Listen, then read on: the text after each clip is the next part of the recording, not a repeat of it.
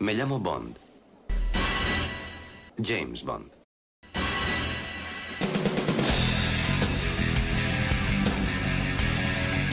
Hola a todos, bienvenidos al podcast temático número 34 de Archivo 007. Soy Alberto López y mi nick en los foros es Klaalk.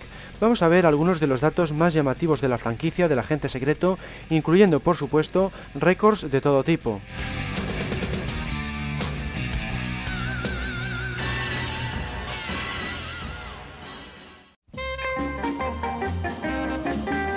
En 1962 se estrenó Doctor No, la primera película de la serie. Vamos a ver sus cifras más curiosas.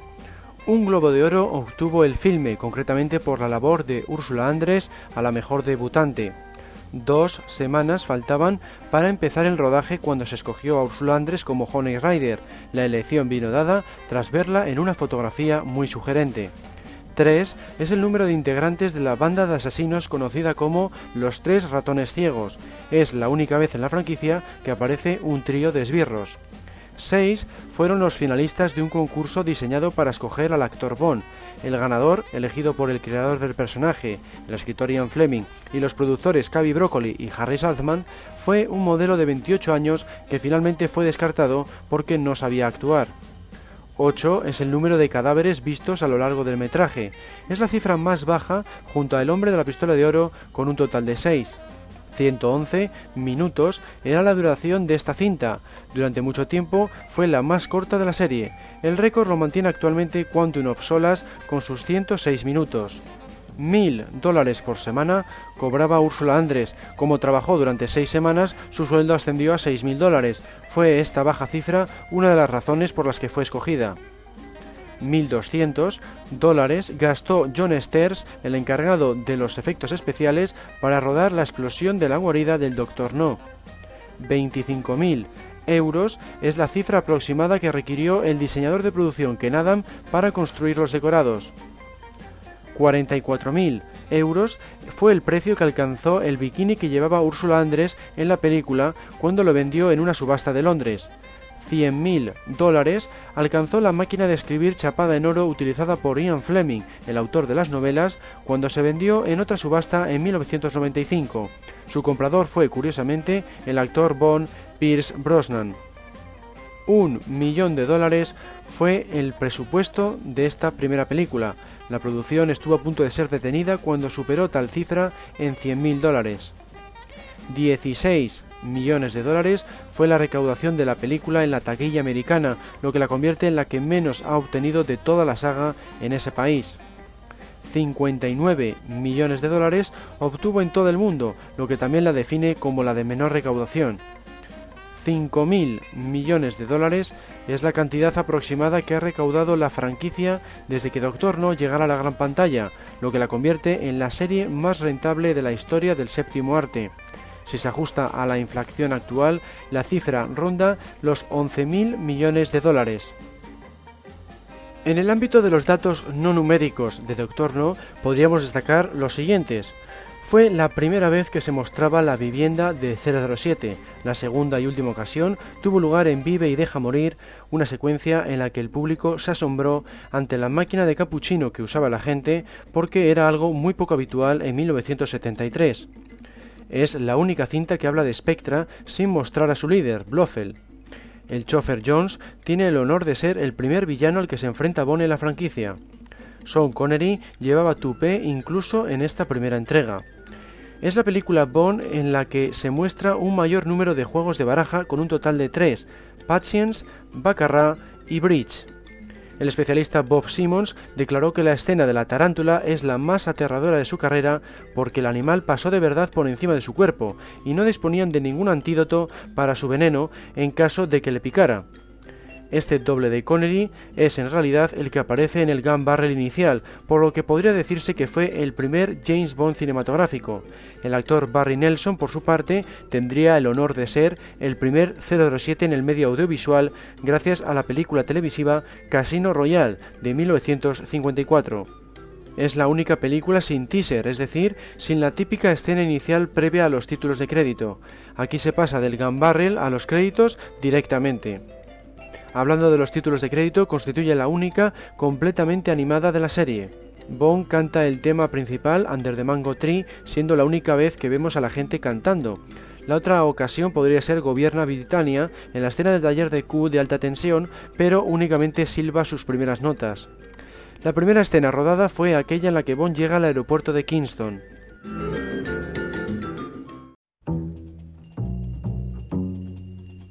3 es el número de Mises que aparecen en Desde Rusia con Amor, la cinta de 1963.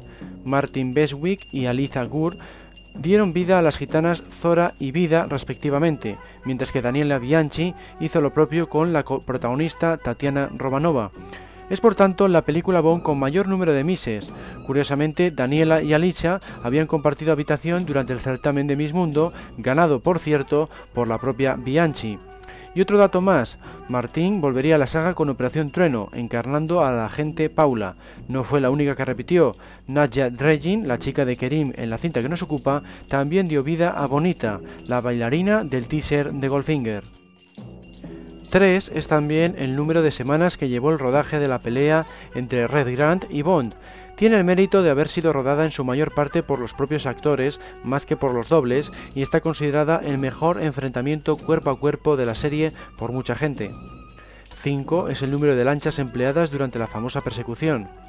6 semanas es el tiempo que necesitó Peter Perkins, el coordinador de especialistas, para entrenar a Martina y a Lisa de modo que pudieran realizar por sí mismas su espectacular pelea.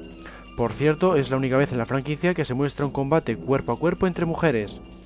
8 es el número de trajes especialmente fabricados por Savile Row para Sean Connery. Cada uno costaba 2.000 dólares. 17 veces interpretó Desmond Llewellyn a Q en toda la franquicia. Su primera aparición tuvo lugar en la cinta que nos ocupa. En Doctor No, el personaje recayó en Peter Barton. A partir de Desde Rusia con Amor, Desmond solo faltó en Vive y Deja Morir porque estaba ocupado promocionando la película anterior, Diamantes para la Eternidad. Su última aparición fue en El Mundo Nunca Suficiente en 1999. 17 minutos y 15 segundos es lo que tarda en aparecer Bond en pantalla, ya que en el teaser aparece un doble disfrazado de él. Es por tanto todo un récord en la serie. 20 es la posición que alcanzó la canción principal en la lista de éxitos del Reino Unido. 21 es el body count de esta película, es decir, el número de cadáveres vistos en pantalla. En este recuento no se incluye el asesinato del auténtico capitán Nash ni el fallecimiento de Morseni a bordo de una lancha, porque no queda del todo claro que pierda la vida. 27 es el puesto alcanzado por el tema principal en la lista de éxitos de Estados Unidos. 3.500 es la cifra aproximada de transeúntes durante el rodaje de la escena en la que los protagonistas se dirigen a la estación de tren. La multitud retrasó la producción y el director tuvo que pedir a un especialista que distrajera a la gente. Lo que hizo entonces fue colgarse de un balcón. 150.000 dólares fue el coste del decorado del torneo de ajedrez, una cifra muy elevada para la época, sobre todo teniendo en cuenta que no se construyó el techo. Debido a la necesidad de iluminar el set, se tapó con una pintura mate colocada delante de la cámara. 2 millones de dólares fue el presupuesto, lo que suponía el doble que el de Doctor No. 24 millones de dólares fue su recaudación en Estados Unidos, unos 8 más que Doctor No. 78 millones de dólares fue la recaudación mundial del filme que nos ocupa y obtuvo el récord Guinness a la película con mayor recaudación en su estreno. Pasamos ahora a los datos no relacionados con las cifras de Desde Rusia con Amor. El reloj de Red Grant tiene el honor de ser el primero con gadget de toda la serie. Bond no usaría un reloj modificado por Q hasta Operación Trueno, que incluía un contador Geiger supone la primera vez que Bond viaja a Estambul. El agente regresaría en 1999 con El mundo nunca suficiente. Es la primera ocasión en la que se muestra a Blofeld, aunque solo se le ven las manos mientras acaricia a un gato persa. No será hasta solo se ve dos veces cuando se muestre su rostro. Curiosamente, aunque aparece en el título, 007 no pisa territorio ruso en todo el metraje. Es más, fue en Panorama para Matar de 1985 cuando acude a ese país por primera vez. En concreto se le ve haciendo snowboard en Siberia. El director Terence Young aparece brevemente en esta entrega, la única vez que ocurrió en las tres cintas en las que trabajó. se le puede ver doblando a Pedro Armendáriz, alias Kerim Bey, así como es su mano la que firma la foto de Tatiana con la frase Desde Rusia con amor, From Russia with Love. Bond no se presenta con su clásica frase Me llamo Bond, James Bond, a pesar de que sí lo hace en la novela en que se basa el filme. Es la primera vez, pero no la última que ocurre. Mismamente en Quantum of Solas se eliminó la secuencia en la que la decía. Es la primera vez que se indica la famosa frase James Bond will return en los créditos finales. En esta ocasión acertaron anunciando Goldfinger, pero no siempre fue así. Por ejemplo, en La espía que mamó se indicaba que la siguiente entrega iba a haber sido solo para sus ojos, pero acabaron rodando Moonraker. Esta tradición se mantendría hasta Octopussy. Desde Rusia con Amor es la entrega favorita de Cavi Broccoli junto a Goldfinger y La espía que me amó. También lo es para Lois Maswell, alias Bonnie Penny. Sean Connery, por su parte, la considera la mejor de la serie. Fue el último filme que vio Ian Fleming, ya que falleció poco antes del estreno de Goldfinger. Por otro lado, fue el último que rodó Pedro Armendáriz, enfermo de cáncer ya durante la filmación y que le obligó a realizar grandes esfuerzos para poder terminar sus escenas. Es la única vez en la que se ve a Bond con su coche Bentley, el que conduce en las novelas.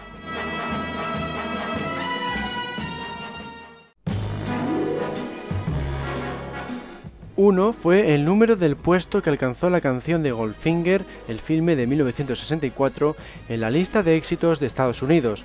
Curiosamente, alcanzó esta posición el 12 de diciembre, coincidiendo con el cumpleaños de Honor Blackman, alias Pussy Galore. Se mantuvo en ese puesto durante tres semanas.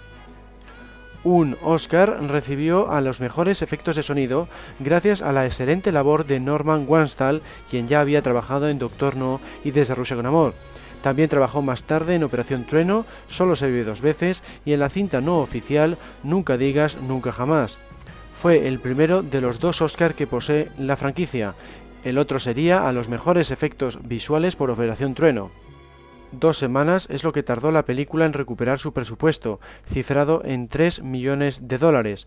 Los productores se gastaron, por tanto, la suma de lo que costaron las dos películas previas. Este dato la hizo merecedora del récord Guinness a la cinta que más rápido obtuvo beneficios. Cinco trombones, cuatro trompetas, cuatro cornetas francesas y una tuba fueron los instrumentos utilizados por John Barry para el tema principal. 10% de la recaudación en taquilla era la exigencia de Orson Welles por interpretar a Goldfinger. Los productores lo consideraron excesivo y eligieron al alemán Gerd 21 es el puesto que alcanzó la canción de Shirley Bassey en la lista de éxitos del Reino Unido. Al igual que ocurrió con la de Estados Unidos, fue la primera vez que un tema Bond apareció en este listado. 37 años era la edad de Honor Blackman durante el rodaje, lo que la convierte en la chica Bond más mayor de toda la serie. 42 es el puesto que ocupa en la lista de las películas de mayor recaudación de la taquilla americana, teniendo en cuenta la inflación, con sus 530 millones de dólares, dentro de la serie solo fue superada por Operación Trueno, la entrega del año siguiente. 49% es el porcentaje de espectadores que se pusieron a ver Goldfinger cuando fue emitida en la televisión americana en 1972. Supuso el récord de audiencia de una película hasta ese momento, por lo que la cadena ABC compró los derechos televisivos de la saga por los 28 años siguientes. 49 es también la posición que ocupa Auric Goldfinger en la lista de los mejores villanos del Instituto Americano de Cine. 50% fue el aumento de las ventas del coche Aston Martin DB5 tras el estreno de la cinta. Algo similar sucedió con el Lotus Esprit de la espía que mamó. 53 es el puesto que ocupa esta película en la lista de las 100 mejores películas de los últimos 100 años según el Instituto Americano de Cine. 53 es también el puesto que ocupa su canción en la lista de las mejores canciones de la misma asociación. 62 es el recuento de cadáveres de esta entrega. 71 es el puesto que ocupa en la lista de las mejores películas de suspense según el Instituto Americano de Cine. 90 es el número de posición que otorgó el susodicho a la frase un martini agitado no revuelto en su lista de las mejores frases de la historia del séptimo arte. 110 minutos es la duración de Goldfinger. Fue durante mucho tiempo la más corta de la serie junto a Doctor No, poseedora de la misma cifra. Actualmente el récord, como lo hemos visto, lo tiene Quantum of Solace con 106 minutos. 4.600.000 dólares es el precio que alcanzó en una subasta de 2010 el Aston Martin DB5 usado durante el rodaje tanto de la cinta que nos ocupa como de Operación Trueno. Su dueño le había adquirido en 1969 por 12.000 dólares y tras 40 años en su posesión decidió venderlo. 51 millones de dólares fue su recaudación en los cines americanos, duplicando la cifra obtenida por Desde Rusia con Amor. 124 millones de dólares obtuvo en las taquillas de todo el mundo, unos 46 millones más que la cinta anterior. 130 millones de entradas se vendieron en las taquillas de todo el mundo. Vamos ahora con los datos no numéricos de Goldfinger. Es la primera vez que aparece un circo en la serie, denominado Circo Volador de Pussy Galore, cumple un papel fundamental en la trama. Lo mismo se puede decir del que aparece en Octopussy, otros circos menos relevantes son el Circus Circus Casino de Diamantes para la Eternidad y aquel sobre el que cae tiburón al comienzo de Moonraker. Aunque en la actualidad nos parece lo más normal del mundo, fue la primera película que mostró un láser industrial. En aquel entonces era algo que se había inventado escasos años antes, como vimos en el podcast temático Realidad o Ficción. Sean Connery no llegó a pisar tierras americanas. Sus escenas ubicadas en ese país fueron rodadas en los estudios Pinewood de Inglaterra. Goldfinger siempre lleva una prenda de color dorado. Cuando no es así, es decir, cuando se disfraza de militar, porta una pistola de oro. Es la primera vez que el actor Bond aparece en los títulos de crédito, algo que no volvería a suceder hasta La espía que me amó de 1977, también es novedad el hecho de que muestre escenas de las dos entregas anteriores, algo que se volvería a hacer únicamente en el servicio secreto de Su Majestad. El Aston Martin DB5 está considerado el coche más famoso del mundo gracias a Goldfinger y volvería a aparecer en varias entregas más, quedando asociado con la franquicia. Es el filme favorito de Cavi Broccoli junto a Desde Russo con Amor y La espía que me amó. También es la más valorada por la gran mayoría de las webs de cine y de fans. En los casos en que no es así, suele ser superada por la reciente Casino Royale. Es la primera vez que se muestra el taller de Q. Honor Blackman, alias Pussy Galore, fue la primera chica Bond que poseía una carrera como actriz. Supuso la primera vez que Bond aparecía en el teaser inicial, lo mismo se puede decir de la canción, era la primera vez que no era instrumental durante la secuencia de títulos de crédito iniciales. En Desde Rusia con Amor, el tema cantado se escuchaba en los créditos del final. Es la única entrega de Connery que no concluye en el mar. También es la única en la que no se enfrenta a Spectra. Un Oscar a los mejores efectos visuales fue concedido a Operación Trueno de 1965. El responsable de ese departamento, John Steers, afirmó que no se había enterado de la nominación, ni tampoco del premio, así que se quedó muy sorprendido cuando le llamaron para que fuera a recogerlo a la aduana, donde graciosamente tuvo que pagar impuestos. Una de las razones por las que lo obtuvo residió en la explosión del disco volante al final de la cinta. Se podría considerar la explosión cinematográfica más grande de la historia del séptimo arte, ya que el vehículo voló por los aires docenas de metros y la onda expansiva reventó los cristales de todas las casas situadas en un radio de 50 kilómetros. Steers consiguió este efecto usando un combustible para cohetes experimental. 2 es el número de veces que Anthony Dawson se encargó de interpretar al villano Blofeld. Dawson, que también había dado vida al profesor Dent en Doctor No, es el único actor que repitió en el papel del archienemigo de Bond.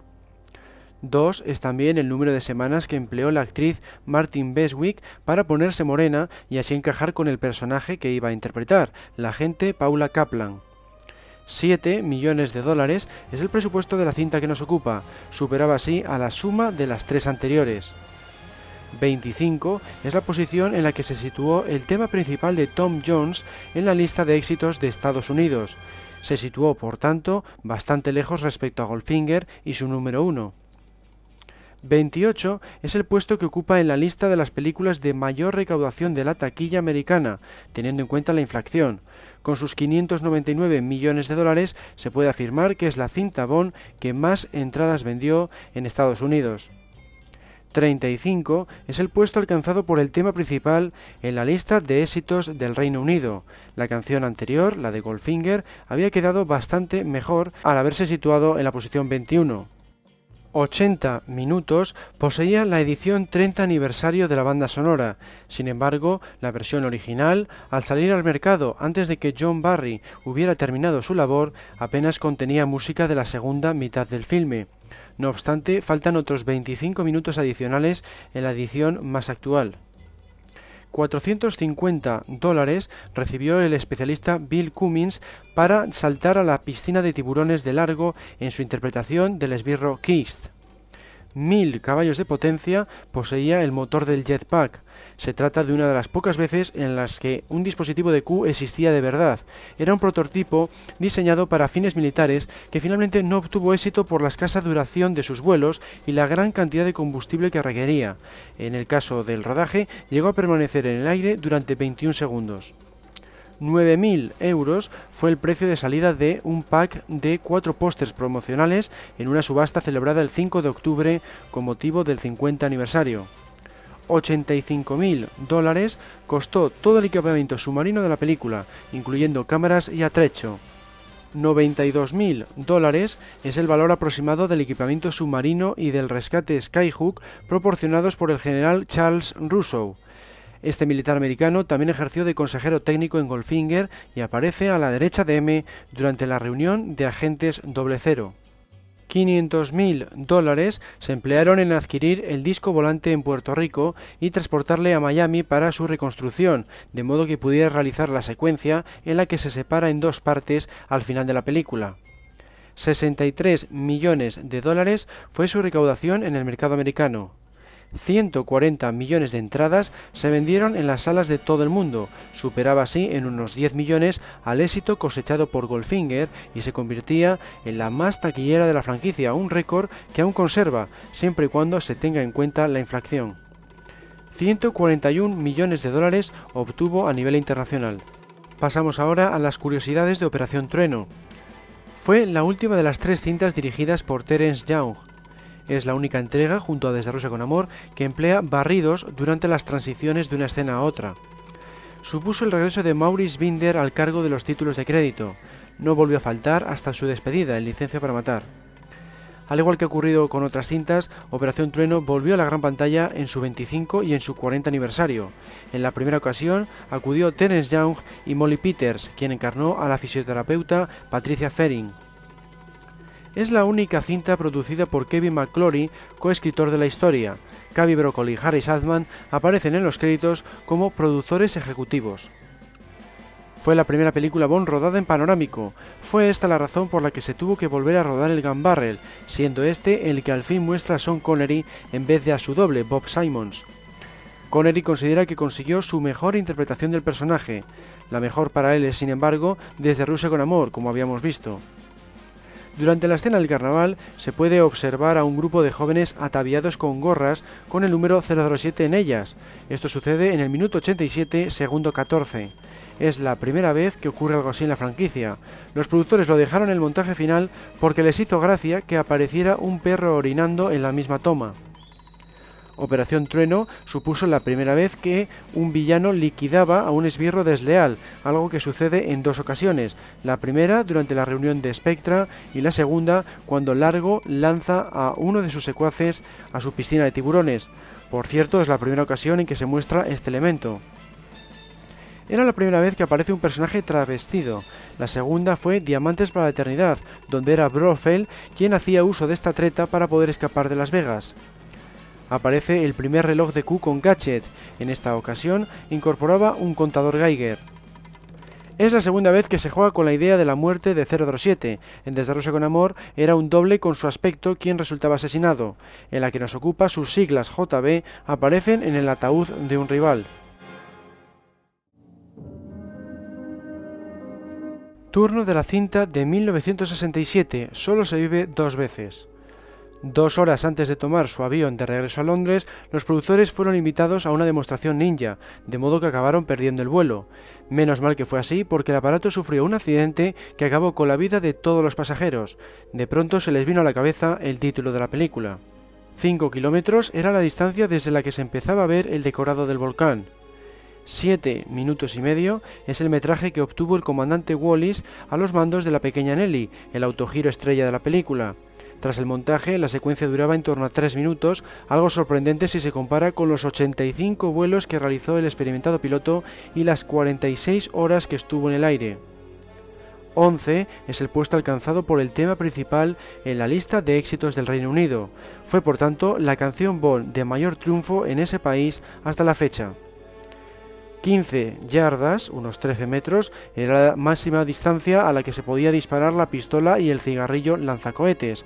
Se trataba de prototipos reales que nunca llegaron a tener éxito en el mercado por diversas razones. Aparte de este ridículo alcance, la munición constaba el triple de dinero y eran muy poco precisas. 40 años transcurrieron entre la interpretación de Chai Ching como la chica del teaser y su vuelta a la saga como una de las jugadoras del torneo de póker de Casino Royale. 44 es la posición en la que se situó la canción principal en la lista de éxitos de Estados Unidos. 91 es el recuento de cadáveres de esta entrega, lo que la sitúa en el número 1 en este apartado. 98 especialistas trabajaron en las escenas de acción rodadas en el volcán. De ellos, en torno a 50 se encargaron de descender mediante cuerdas desde su parte superior. 321 kilómetros de acero tubular fueron necesarios para la construcción del decorado del volcán. Su creador, el diseñador de producción Ken Adam, afirmó que había empleado más acero que el que se había usado para el levantamiento del Hotel Hilton de Londres, así como gastó un millón de dólares, equivalente al presupuesto de Doctor No. Por si fuera poco, se emplearon 200 toneladas de escayola, 500.000 remaches tubulares y 228 kilómetros cuadrados de lona.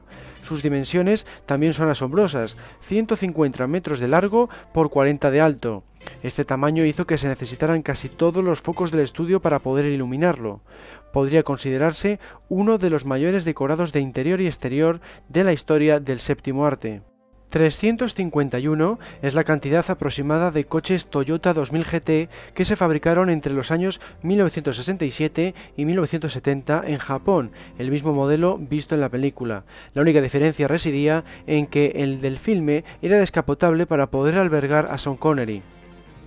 2.800 euros fue el precio de salida de la escopeta de fibra de vidrio en una subasta celebrada el 5 de octubre con motivo del 50 aniversario.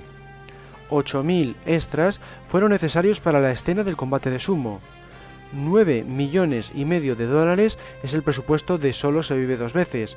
De esta forma se volvía a superar la cifra anterior, esta vez en un total de medio millón. 43 millones de dólares obtuvo en la taquilla americana, lo que suponía el primer descenso de la serie. Concretamente recaudó unos 20 millones menos que Operación Trueno. 111 millones de dólares fue la recaudación mundial de la película. En este ámbito suponía unos 30 millones menos que la cinta anterior. Solo se vive dos veces fue por tanto el primer patinazo de la franquicia en el aspecto económico. Vamos ahora con los datos no numéricos de Solo se vive dos veces. El especialista Vic Armstrong debutó en la serie con esta entrega. Acabó obteniendo el récord Guinness al especialista más prolífico de la historia del cine. Es más, es el único que ha ganado el Oscar y el BAFTA.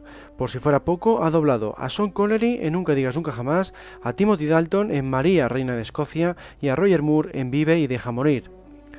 Kerin Dor, alias Elga Brandt, es la primera chica Bond alemana. Es la primera vez que Bond se casa, aunque lo hace con un nombre falso porque su único fin era infiltrarse en un pueblo de pescadores. Durante el rodaje en Japón, Sean Connery cedió su cama a Barbara Broccoli, una niña por aquel entonces, porque la futura productora de la serie cayó enferma de fiebre por la costumbre nipona de dormir en el suelo. Es la única vez en toda la serie en la que Bond no conduce ningún automóvil, ya que es Aki la encargada de llevarle. Es la primera ocasión en la que Bond no aparece en Gran Bretaña y por tanto la primera que le asignan la misión fuera de ese país. La broma de poner a M y a Penny en todo tipo de despachos por todo el mundo nació en este filme. Bond aparece con su uniforme de la Armada Real por primera vez, reflejando así su rango de comandante de la Marina, tal y como se indicaba en los libros. El personaje de Kinsey supone la única vez en la serie en que no se menciona el nombre de una chica Bond protagonista, tampoco se hace referencia a su apellido en todo el metraje. Es la película Bond con mayor uso del doblaje, casi todos los aliados y villanos principales constan de una voz distinta. Es la única vez que 007 llama Penny a la señorita Penny, su apodo en las novelas. Es la única cinta de Connery que no recibió ningún tipo de corte por parte del organismo censor británico, el BBFC. Es la primera película en la que Bond no aparece vestido de smoking en ningún momento. Nancy Sinatra, la cantante del tema principal de Solo se vive dos veces, fue la primera no británica de la franquicia.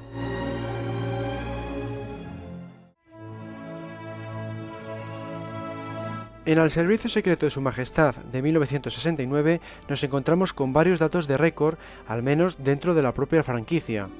Es la película más fidedigna a la novela en que se basa.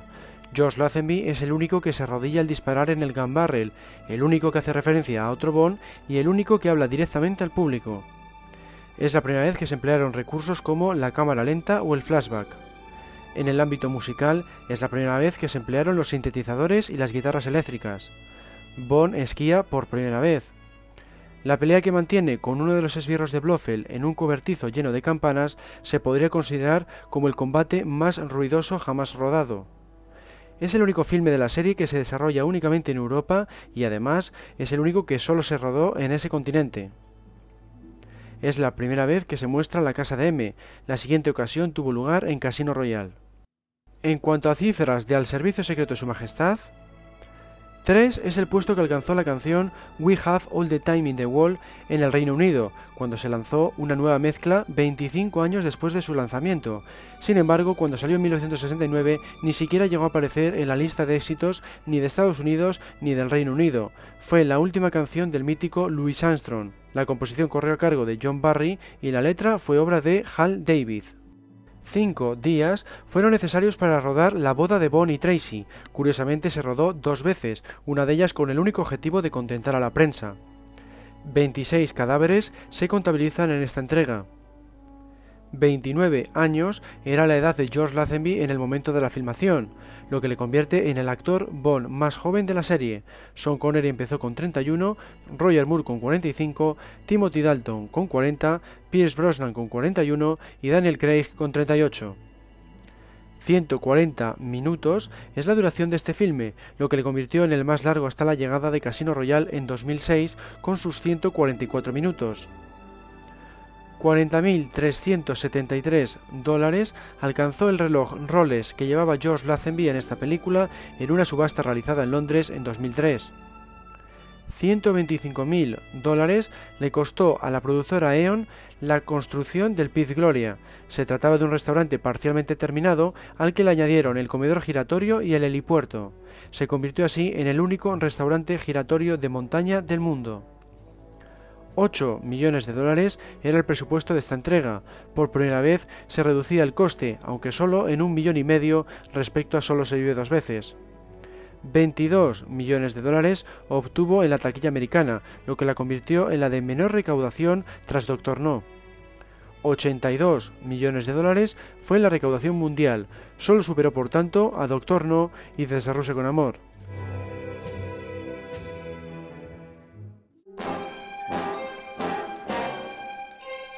Una nominación al Oscar obtuvo Diamantes para la Eternidad, estrenada en 1971. En concreto, fue tenida en cuenta en la categoría de Mejor Sonido. 2 es el número de parejas de esbirros que podemos ver en esta entrega. Por un lado, el señor Kid y el señor Wind. Por otro, Bambi y Pluto. Podemos sacar varios récords de estos cuatro personajes, aunque solo sea dentro de la propia franquicia, puesto que es la primera y única vez que aparece una pareja de homosexuales que varios personajes hacen referencia a Disney y que una de las parejas es de chicas. 4 es el número de alias que emplea 007 a lo largo de la trama, lo que sitúa al filme en el primer puesto en esta categoría. Bond se hace pasar por el contrabandista Peter Franks, el hermano de este, el señor Jones cuando se registra en el hotel con Tiffany y Klaus Herzenheimer, el científico de las instalaciones de William White. 12 y medio es la cifra media de cadáveres de Sean Connery en sus seis apariciones como 007. 29 es el recuento de cadáveres de este filme. 38 es la posición alcanzada por la canción principal en la lista de éxitos del Reino Unido. Fue por tanto la de menor repercusión hasta la fecha si exceptuamos la de Louis Armstrong para Al Servicio Secreto de Su Majestad. 57 es el puesto en que se situó tal tema en la lista de éxitos en Estados Unidos. Así pues, es la que menos triunfó en este país, exceptuando la mencionada de Armstrong. 54.000 dólares es el precio que pagó Sean Connery en 2004 por comprar el buggy lunar. 40.000 dólares al día era el coste del alquiler de la plataforma petrolífera en la que tiene lugar la batalla final. Se trataba de una semiportátil, de modo que la pudieron remolcar hasta la costa californiana. 1.250.000 dólares fue lo que recibió Connery por volver a vestir el smoking, convirtiéndose en el actor mejor pagado de la época. 6 millones de dólares fue el salario total del escocés porque tenía un contrato con un 12,5% de lo recaudado en taquilla. 7.200.000 dólares fue el presupuesto de Diamantes para la Eternidad, fue por tanto la más barata desde Goldfinger. 43.800.000 dólares fue su recaudación en Estados Unidos, lo que la convirtió en la tercera más taquillera de la serie en ese país. Además, batió el récord de Hollywood en los tres primeros días de recaudación. Se dice que gran parte de este éxito debió estar en el hecho de que se desarrolla principalmente en Las Vegas y que cuenta con actrices americanas, fuera parte, claro está, del regreso de Sean Connery. 116 millones de dólares fue su recaudación mundial. Se situó, por tanto, en el tercer puesto de la serie, tras Operación Trueno y Goldfinger. Otros datos interesantes de Diamantes para la Eternidad son los siguientes. Fue la primera vez en la franquicia que se incluía una palabra malsonante. Sucede en la escena en la que Bond introduce una cinta de cassette en el bikini de Tiffany. La llama Beach, que podría traducirse como zorra, como así se hizo en Muere otro día, cuando la menciona Jinx tras liquidar a Miranda. Son las dos únicas ocasiones en las que se oye este insulto. Es una de las pocas entregas en la que Bond solo se acuesta con una única mujer. También es de las pocas cintas de la serie en las que no aparece champán. Bond toma Jerez con M y Sir Donald Munger al principio de la película, y el Burdeos Mouton Rothschild del 55 con Tiffany al final. La pelea entre Bond y Peter Franks se podría considerar aquella que tiene lugar en el espacio más reducido, al tratarse de un ascensor.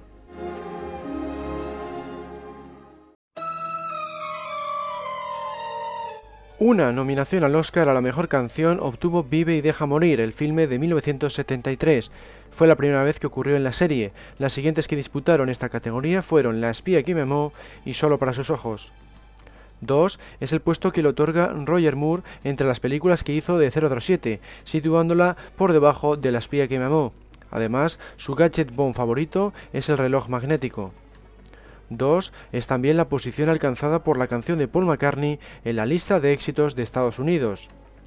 5 veces tuvo que repetir Ross Kananga la escena en la que dobla Bond cuando pasa por encima de una fila de cocodrilos. Kananga era el propietario de la granja que puede verse en la película. Por esta colaboración, los productores decidieron otorgarle su apellido al villano. 5 es también el número de participaciones del retirado general Russo en la franquicia. Tras haber trabajado como consejero técnico y haber colaborado en la logística de cuatro entregas de Connery, en Viva y Deja Morir, sirvió de enlace con la policía americana en la que sería su despedida de la serie. 7 es el puesto que obtuvo la canción principal en la lista de éxitos inglesa. 11 es el recuento de cadáveres de este filme. 17 es la posición que alcanzó la banda sonora en la lista de éxitos británica. 33 metros fue la distancia recorrida por Jerry Comax en el famoso salto en lancha por encima de un puente. Supuso el récord Guinness de desplazamiento horizontal en este vehículo. La marca se mantuvo en pie durante tres años. 36 años era la edad de Jafef Koto, el actor encargado de dar vida a Kananga, lo que le convierte en el primer villano principal que era más joven que el propio Bond. 45 años era la edad de Roger Moore cuando hizo este debut. Es por tanto el actor más veterano en aceptar el papel. El más joven fue, como hemos visto, Josh Lazenby, con 29 años. 3.176 libras, unos 4.000 euros, llegó a gastar Roger Moore en puros Montecristo durante uno de los rodajes de sus películas Bond, y es que el inglés tenía por contrato un suministro ilimitado de ellos. 5 millones y medio de dólares fue la astronómica cifra que rechazó Sean Connery por volver a interpretar al espía una vez más. El escocés dio su aprobación a Roger Moore cuando afirmó que era un bon ideal. 7 millones de dólares fue el presupuesto de esta entrega, 200 mil dólares menos que lo que había costado la anterior cinta y la más barata desde Goldfinger. 23 millones y medio de espectadores vieron la película en su estreno en la televisión británica el 20 de enero de 1980.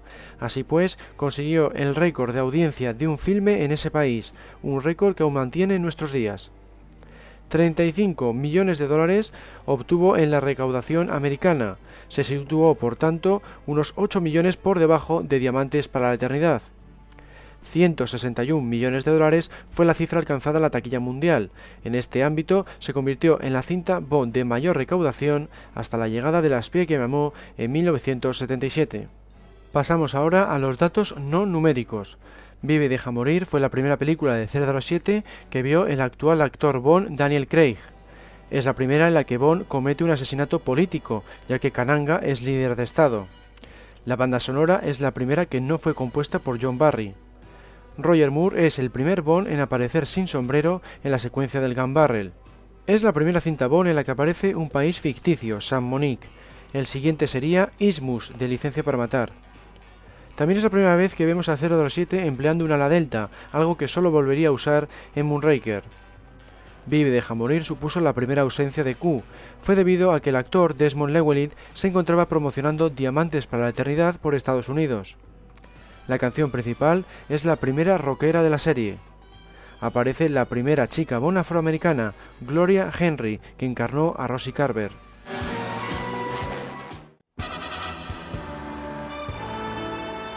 En 1974 se estrenó El hombre de la pistola de oro.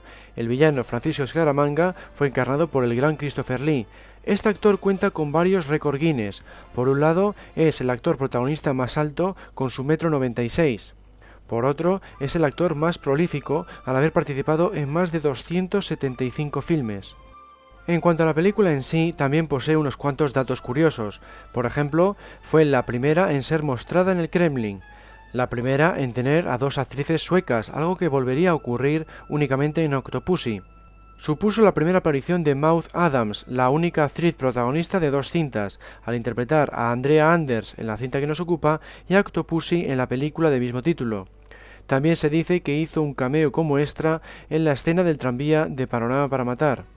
Es la primera vez que un aliado de Bond, distinto a Felix Leiter, repite en la serie. Se trata del sheriff J.W. Piper. Algo parecido ocurriría años después con Jack Wade, el agente de la CIA visto en GoldenEye y El Mañana Nunca Muere. Es la tercera y última vez en la que Bond no aparece en el teaser inicial, ya que muestra a Scaramanga enfrentándose a un gángster. Ocurrió en Desde con Amor, donde vemos a un tipo disfrazado de él, y en Vive y Deja Morir, donde se muestra el asesinato de tres agentes británicos. Es la cuarta ocasión en que el tema principal no apareció en la lista de éxitos ni de Estados Unidos ni del Reino Unido. Vamos ahora con las cifras del hombre de la pistola de oro. Seis cadáveres pueden verse a lo largo de su metraje, lo que la convierte en la menor cantidad de toda la franquicia. 15 vehículos de marca AMC fueron empleados en la cinta. Entre ellos está el AMC Matador de Scaramanga y el AMC Hornet de Bond.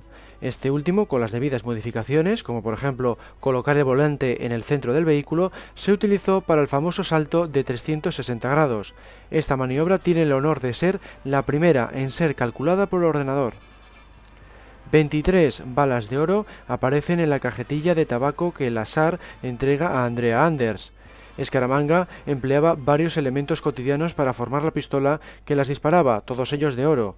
Una pluma de 15 por 1,5 centímetros hacía de cañón, un encendedor de 8 por 4 centímetros hacía de cargador, una caja de cigarrillos de 10 por 6 centímetros servía de culata y un gemelo de su camisa hacía de gatillo. 1.700 euros fue el precio de salida del cinturón de Escaramanga en una subasta celebrada el 5 de octubre con motivo del 50 aniversario. Estaba hecho de piel de serpiente y su hebilla era de oro.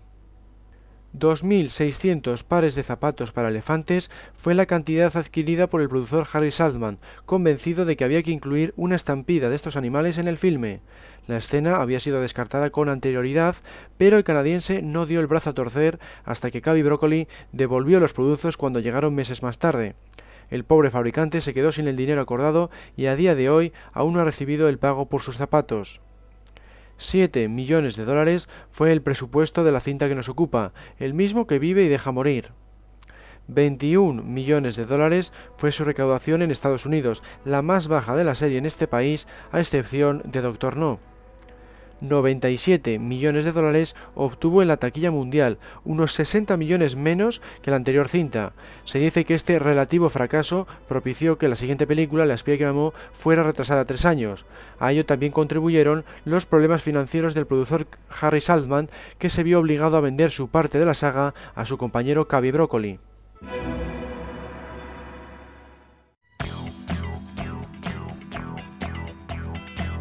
2 es el puesto que alcanzó Nobody Does It Better, la canción principal de Las Pie que me de 1977, en la lista de éxitos de Estados Unidos. Se mantuvo en esa posición durante tres semanas y permaneció en dicha lista durante 25 semanas consecutivas.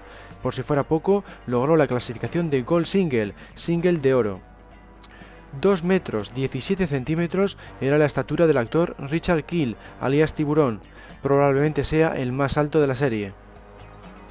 Tres nominaciones a los Oscar obtuvo la cinta que nos ocupa. Fue considerada en las categorías Mejor Canción, Mejor Banda Sonora y Mejor Diseño de Producción. Es por tanto la película Bond con mayor número de nominaciones a estos prestigiosos premios. Tres son también los años de espera en la lista de compradores del coche Lotus Esprit, lo que demuestra lo exitoso que resulta mostrar un vehículo en una película Bond. 5 es el número del gun barrel de esta entrega. Fue necesario grabar uno nuevo, a pesar de contar con el mismo actor Bond, porque se cambió el formato de filmación a 2,35 a 1. De esta forma, fue el segundo y último gun barrel de Roger Moore y el primero en mostrar a Bond vestido de smoking. 7 es la posición en que se situó el tema principal de Carly Simon en la lista inglesa. 10 días esperó Rick Sylvester y su unidad de rodaje a que el tiempo fuera el idóneo para poder filmar el famoso salto de esquí con que da comienzo el metraje. 12 guionistas llegaron a trabajar en algún momento de la producción. 15 borradores de guion fueron escritos antes de dar con el definitivo. 21 metros era la longitud de la maqueta del superpetrolero de Stromberg empleado para los planos amplios. 30 segundos era el tiempo aproximado que podía aguantar Richard Kill con la dentadura de tiburón puesta, dado el dolor y la incomodidad que le infligía. Su doble Martin Grace lo tuvo mucho más fácil ya que usó piel de naranja envuelta en papel de aluminio. 40 caballos era la potencia que poseía el motor de la maqueta del Liparus, lo que le permitía generar una estela en el agua muy realista. Tal es así que incluso un capitán de petrolero se creyó que era de verdad cuando vio el filme. 40 es también el puesto que ocupó la banda sonora en la lista americana. 42 años era la edad que tenía Elvis Presley cuando vio la película durante una proyección especial el 10 de agosto de 1977. El popular cantante murió tan solo seis días después, por lo que fue la última película que vio. 73 es el recuento de cadáveres de la cinta que nos ocupa, situándose en el segundo puesto de la serie en este apartado. 593 es el número del submarino Us Wayne que acabó encerrado en el Liparus Stromberg. Esta cifra se corresponde con el submarino real Us Treasure, perdido en 1963 en la costa americana. 914 metros fue la altitud desde la que saltó Rick Sylvester. De esta forma obtuvo el récord de mayor salto en esquí del mundo, conocido como Ski Base Jump. 30.000 dólares recibió Rick Sylvester por el salto del teaser. Supuestamente recibió una paga adicional cuando completó la toma con éxito. 50.000 dólares al día era el precio del alquiler de un petrolero real para rodar en su interior. Para colmo de males, era altamente volátil porque desprendían algo de gas una vez vaciados. Estas son las razones por las que los productores optaron por construir un decorado. Un millón de dólares fue el coste del enorme decorado del interior del Liparus, que Nadan gastó por tanto la misma cifra que cuando creó el volcán de Solo se vive dos veces, una década antes. Curiosamente es la misma cantidad que costó la primera película entera, Doctor No. Un millón doscientos mil galones, unos cuatro millones y medio de litros, era la capacidad de este decorado, lo que posibilitaba que cupieran tres submarinos a escala real. 14 millones de dólares era el presupuesto, es decir, justo el doble de lo que había costado la cinta anterior. También era equivalente a sumar los presupuestos de las dos películas previas, Vive y deja morir y El hombre de la pistola de oro. 20 millones de libras, unos 25 millones de euros, fue la cantidad que recibió Harry Saltzman al vender su parte sobre la franquicia a Cavi Broccoli en diciembre de 1975.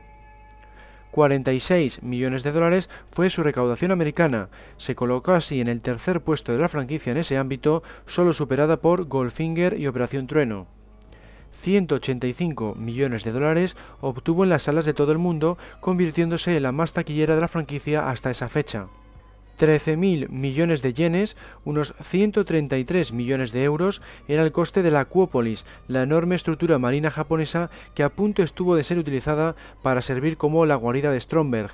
El diseñador de producción Ken Adam tomó la decisión de crearla con una maqueta porque iba a resultar mucho más eficaz de cara a lo que exigía el guion.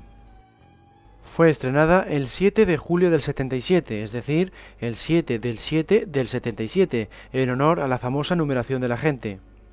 Fue la primera película grabada en Dolby Stereo. Supuso la primera aparición del general Gogol, el jefe de la KGB, y la única vez que se menciona su nombre, Alexis. Interpretado por Walter Wottel, el actor que ya había encarnado a Morceni en Desde Rusia con Amor repetiría en Solo para sus ojos, Octopussy, Palabra para matar y Alta tensión. También es la primera vez que se oye el nombre de M, Miles. Este dato se menciona en la novela El hombre de la pistola de oro. La banda sonora fue compuesta por vez primera por un americano, Marvin Hamlis. Fue la primera que produjo Cavi Broccoli en solitario. Coincide que era su cinta favorita junto a Desarrollo con Amor y Goldfinger. Roger Moore también la considera su favorita de las siete que hizo.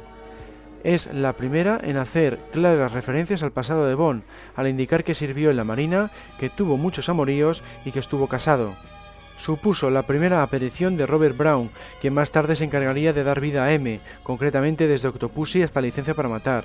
Aquí interpreta al almirante Hargraves. Es la primera vez que se emplea música de otras películas. Por ejemplo, se puede escuchar el tema de Lara de Doctor Cibago en la caja de música y transmisor de Anya, o el clásico de Lawrence Arabia cuando camina junto a Bond por el desierto. La espía que me amó está considerada como la primera película Bond completamente original, al no estar basada en ninguna novela. La obra de mismo título no le gustó en absoluto a Ian Fleming, así que prohibió su adaptación cuando vendió los derechos cinematográficos. El único elemento que se conservó en parte fue la dentadura metálica de tiburón. El personaje en el libro llevaba por nombre Horror.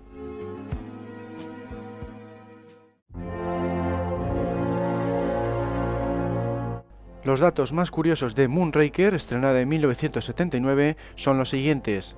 Contiene la escena en la que se rompió la mayor cantidad de cristal de azúcar de la historia del cine. Es aquella en la que Bond se enfrenta a Chang en el Museo de Venecia. El concepto proviene de uno de los primeros borradores de La espía que me amó, donde la lucha iba a tener lugar en un museo egipcio. Batió el récord del mayor decorado interior empleado en Francia. Allí se rodó la escena de la estación espacial, la cual además constituye aquella que posee el mayor número de actores colgados de cables de la historia del séptimo arte. Es la primera y última vez que Bond va al espacio exterior. La temática del espacio, no obstante, ha aparecido en muchas otras entregas como Doctor No o GoldenEye. También es la única vez en la que el nombre de una actriz coincide con el de su personaje, ya que Corinne Clery interpretó a Corinne Dufoy. Quizá en honor a esta entrega, un astrónomo nombró a un asteroide como 9007 James Bond. Fue la primera cinta en mostrar un transbordador espacial moderno. De hecho, se había previsto su estreno para coincidir con el lanzamiento del primero de estos vehículos, pero este proyecto se acabó retrasando hasta 1981. Supuso la última aparición de Bernard Lee en el papel de M. Es por tanto el que más veces ha encarnado este papel con un total de 11 ocasiones. Moonraker es una de las primeras cintas en ser rodadas en el Centro Pompidou de París, que hace las veces de oficina de Hollywood Head. Barbara Broccoli, la hija de Cavi Broccoli, trabajó por primera vez en la saga en este filme. Su puesto era el de ayudante de dirección. En la actualidad trabaja como productora de la franquicia junto a su hermanastro Michael G. Wilson. El tema principal de esta entrega es la quinta canción Bond que no llegó a aparecer ni en la lista de éxitos de Estados Unidos ni en la del Reino Unido. Pasamos ahora a las cifras más llamativas de Moonraker. 2 kilómetros es la distancia aproximada que miden las cataratas de Iguazú en las que rodaron el final de la persecución en lancha. 3 es el número de participaciones de Shirley Bassey, la cantante del tema principal.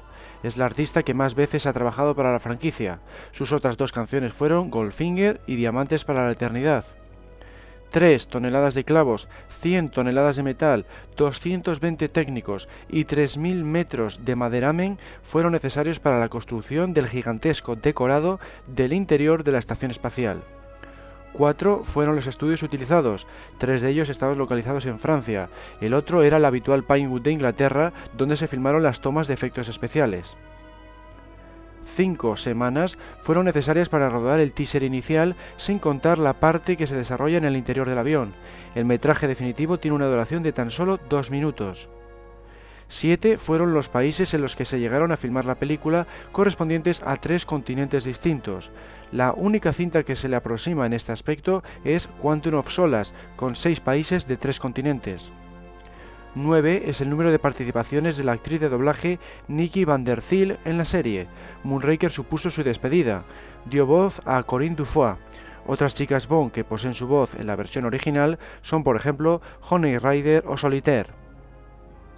48 veces fue rebobinado el celuloide para poder crear la fantástica batalla especial, ya que se añadía cada elemento de forma independiente por composición óptica.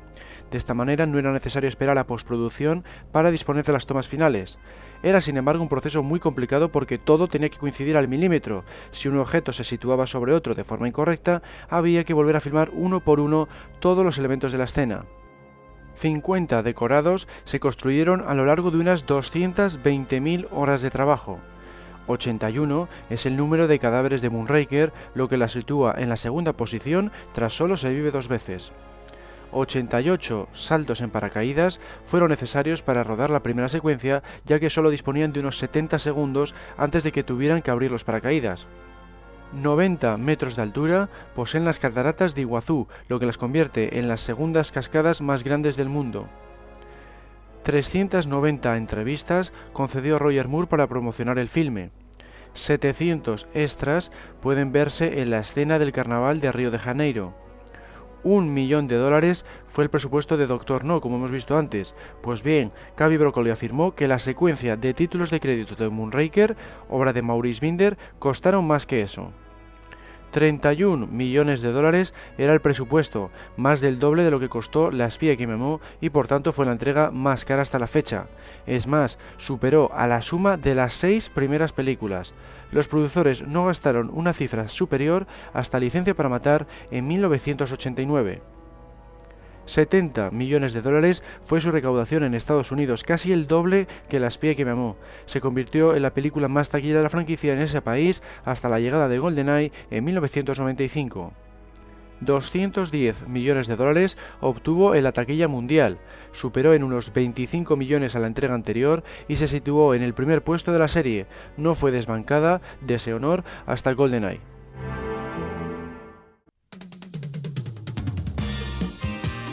Turno de Solo para sus ojos, la cinta de 1981. Una nominación al Oscar obtuvo esta película, concretamente a la mejor canción, algo que ya había sucedido, como hemos visto, en Vive y Deja Morir y La espía que me amó. El que sí se llevó el premio fue el productor Cavi Broccoli, denominado Irving Thalberg, rendía homenaje a su carrera en el 20 aniversario de la franquicia. Un metro 21 centímetros era la altura a la que estuvo Roger Moore filmando las escenas de la escalada. A pesar de ello, lo pasó bastante mal porque sufría de vértigo. Tal es así que tuvo que tomar Valium y cerveza para sacar el valor necesario. 3 es el número de participaciones de Víctor Turhansky, un director de la segunda unidad italiano que interpretó al borracho que se asombra ante las acciones de Bond. Sus otras dos apariciones fueron La espía que me amó y Moonraker. Este gag, sin embargo, siguió repitiéndose con otros dos actores. En Octopussy es un guardia de Kamal Khan quien se asombra botella en mano ante la invasión de las chicas a su fortaleza. En Panorama para Matar, a un vagabundo le sucede lo mismo cuando observa a Bond bajando por la escalera de incendios cargando con Stacy a su espalda. 4 es el puesto alcanzado por el tema principal en la lista de éxitos de Estados Unidos. 6 metros era la altura a la que estuvo escalando Rick Sylvester doblando a Roger Moore en las escenas más complicadas del ascenso a San Cirilo. 8 es la posición que alcanzó la canción del filme en la lista de éxitos del Reino Unido. 22 años de edad, tenía la modelo neoyorquina Joyce Bartel, que aparece en el póster de la película. Sus piernas causaron mucho revuelo en algunos países, llegando incluso a convertirse en una imagen censurada. En otros casos se dibujaron pantalones cortos sobre su figura. 30 especialistas aproximadamente aparecen en la escena de la batalla en el almacén de Cristatos. 42 es el recuento de cadáveres de esta cinta, se sitúa más o menos en mitad de la lista. Entre 72 y 84 fotogramas por segundo era la velocidad a la que filmaba la cámara para simular la inercia submarina en las secuencias en las que Bond y Melina bucean. Se tuvo que hacer así porque la actriz tenía problemas de respiración que le impedían realizar tales tomas de verdad. 700 dólares costaba la peluca que se puso Rick Sylvester para parecerse a Roger Moore cuando le doblaba durante la escalada a San Cirilo. 2.700 libras, unos 3.400 euros, costó cada pie de metraje durante la filmación de la escena en la que Cristatos arrastra con su barco a Bonnie Melina. 28 millones de dólares fue el coste de esta cinta. Era el doble que las pie que mamó, pero 3 millones menos que Moonraker. 54 millones de dólares obtuvo en la taquilla de Estados Unidos, una cifra considerablemente inferior a Moonraker, pero algo por encima de la espía que me amó. 195 millones de dólares fue su recaudación mundial, por tanto obtuvo tan solo 15 millones menos que Moonraker a pesar de tener un corte mucho más realista, lo que viene a demostrar el éxito de las cintas de Roger Moore en todas sus vertientes. Pasamos ahora a otro tipo de datos de solo para sus ojos, aquellos que no están relacionados con los números. Supuso el debut cinematográfico de Charles Dance, quien dio vida al sicario Klaus. Este actor fue uno de los candidatos Bond en tiempos de alta tensión y más tarde encarnó a Ian Fleming en la película GoldenEye, La vida secreta de Ian Fleming. Es la primera vez que se acredita la presencia de Bill Tanner, el jefe de personal que aquí sustituye a M, el personaje, el mejor amigo de Bond en el MI6 según las novelas, ya había aparecido brevemente en El hombre de la pistola de oro y volvió a hacerlo en dos entregas de Pierre Rosan y en otras dos de Daniel Craig. La ausencia de M fue la forma en que los productores rindieron homenaje al fallecido actor Bernard Lee, que había hecho el papel suyo tras 11 producciones. Solo para sus ojos es, por tanto, la única entrega en la que el personaje no aparece. Tras el fracaso en taquilla de La Puerta del Cielo, la empresa United Artists estaba a punto de entrar en bancarrota. La película Bond que nos ocupa resolvió el problema. Se tenía previsto rodar en el Partenón griego, pero los productores no consiguieron el permiso necesario, algo que rara vez ha ocurrido a lo largo de la franquicia. Una de las chicas de la piscina de González, conocida como Tula e interpretada por Caroline Cosey, era en realidad transexual, algo inédito en la serie. Solo para sus ojos fue la primera película en estar basada en los relatos cortos de Fleming en vez de las novelas. No obstante, algunos detalles, como la secuencia en la que Cristatos arrastra a Bonnie a Melina con su barco o el identigrafo, tienen su razón de ser en las novelas. Fue la última producción lanzada por United Artists. A partir de entonces, Eon se asoció con la MGM. En el ámbito creativo fue la primera película escrita en conjunto por el guionista Richard Maybaum y el productor Michael G. Wilson.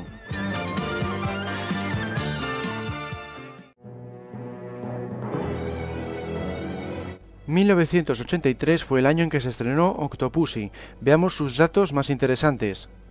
Supuso la primera vez que vemos a Bond en Alemania y también en la India. BJ es el nombre del aliado de 037 en este país, coincidiendo con el del actor que le da vida. Nunca antes había ocurrido esto si exceptuamos el caso de Corinne Clery en Moonraker. Rocky Taylor, uno de los dobles de Roger Moore en esta entrega, también dobló a Sean Connery en la película no oficial Nunca digas nunca jamás. Es de los pocos que han llegado a sustituir a ambos actores. Otro es Vic Armstrong, ya que también dobló al escocés en esa cinta de la Warner Bros. tras haber hecho lo propio con Moore en Vive y deja morir. Es la primera y única vez que vemos a Bond haciendo un corte de mangas. Esto tiene lugar cuando la gente hace autostop y unos jóvenes le hacen la broma de pararse antes de continuar. Se trata de un guiño al director John Glenn al que le pasó alguna vez en la vida real. Maud Adams, alias Octopussy, es la única actriz protagonista que repite en la serie, ya que también había encarnado a Andrea Anders en El hombre de la pistola de oro. Octopussy dejó una huella imborrable en Udaipur, el lugar donde se rodó, ya que aún se sigue proyectando la película en la localidad. Además, al Hotel Lake Palace se le conoce como el Hotel Octopussy. En Berlín también dejó una marca, concretamente una hecha con graffiti en el famoso muro que indicaba Octopussy estuvo aquí. Es la primera vez que el nombre de una chica Bond coincide con el título del filme. Es la única película de la historia del cine en que se empleó una toma falsa para uno de sus trailers. Es aquella en la que Bond se está besando con Magda en la cama y menciona la famosa frase de solo se vive dos veces, lo que tengo que hacer por Inglaterra. Robert Brown hace su debut como M tras haber interpretado a otro personaje en La espía que me amó, como habíamos visto supone la única vez en la que los personajes escuchan el James Bond theme. Esto ocurre cuando BJ toca la melodía con una flauta a modo de contraseña para encontrarse con 007. Es la cinta de Roger Moore en la que Bond emplea el mayor número de alias y la segunda de la serie tras Diamantes para la Eternidad, con un total de tres.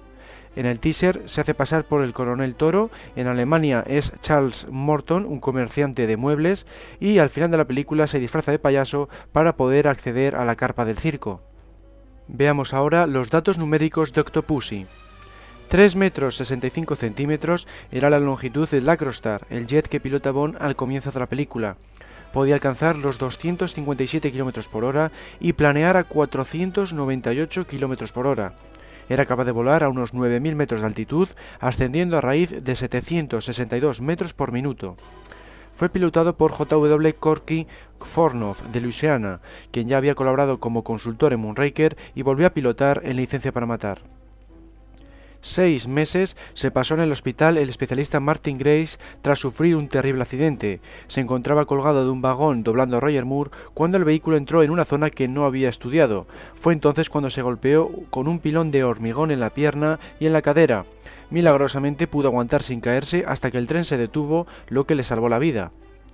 36 es el puesto en que se situó el tema principal en la lista de éxitos de Estados Unidos.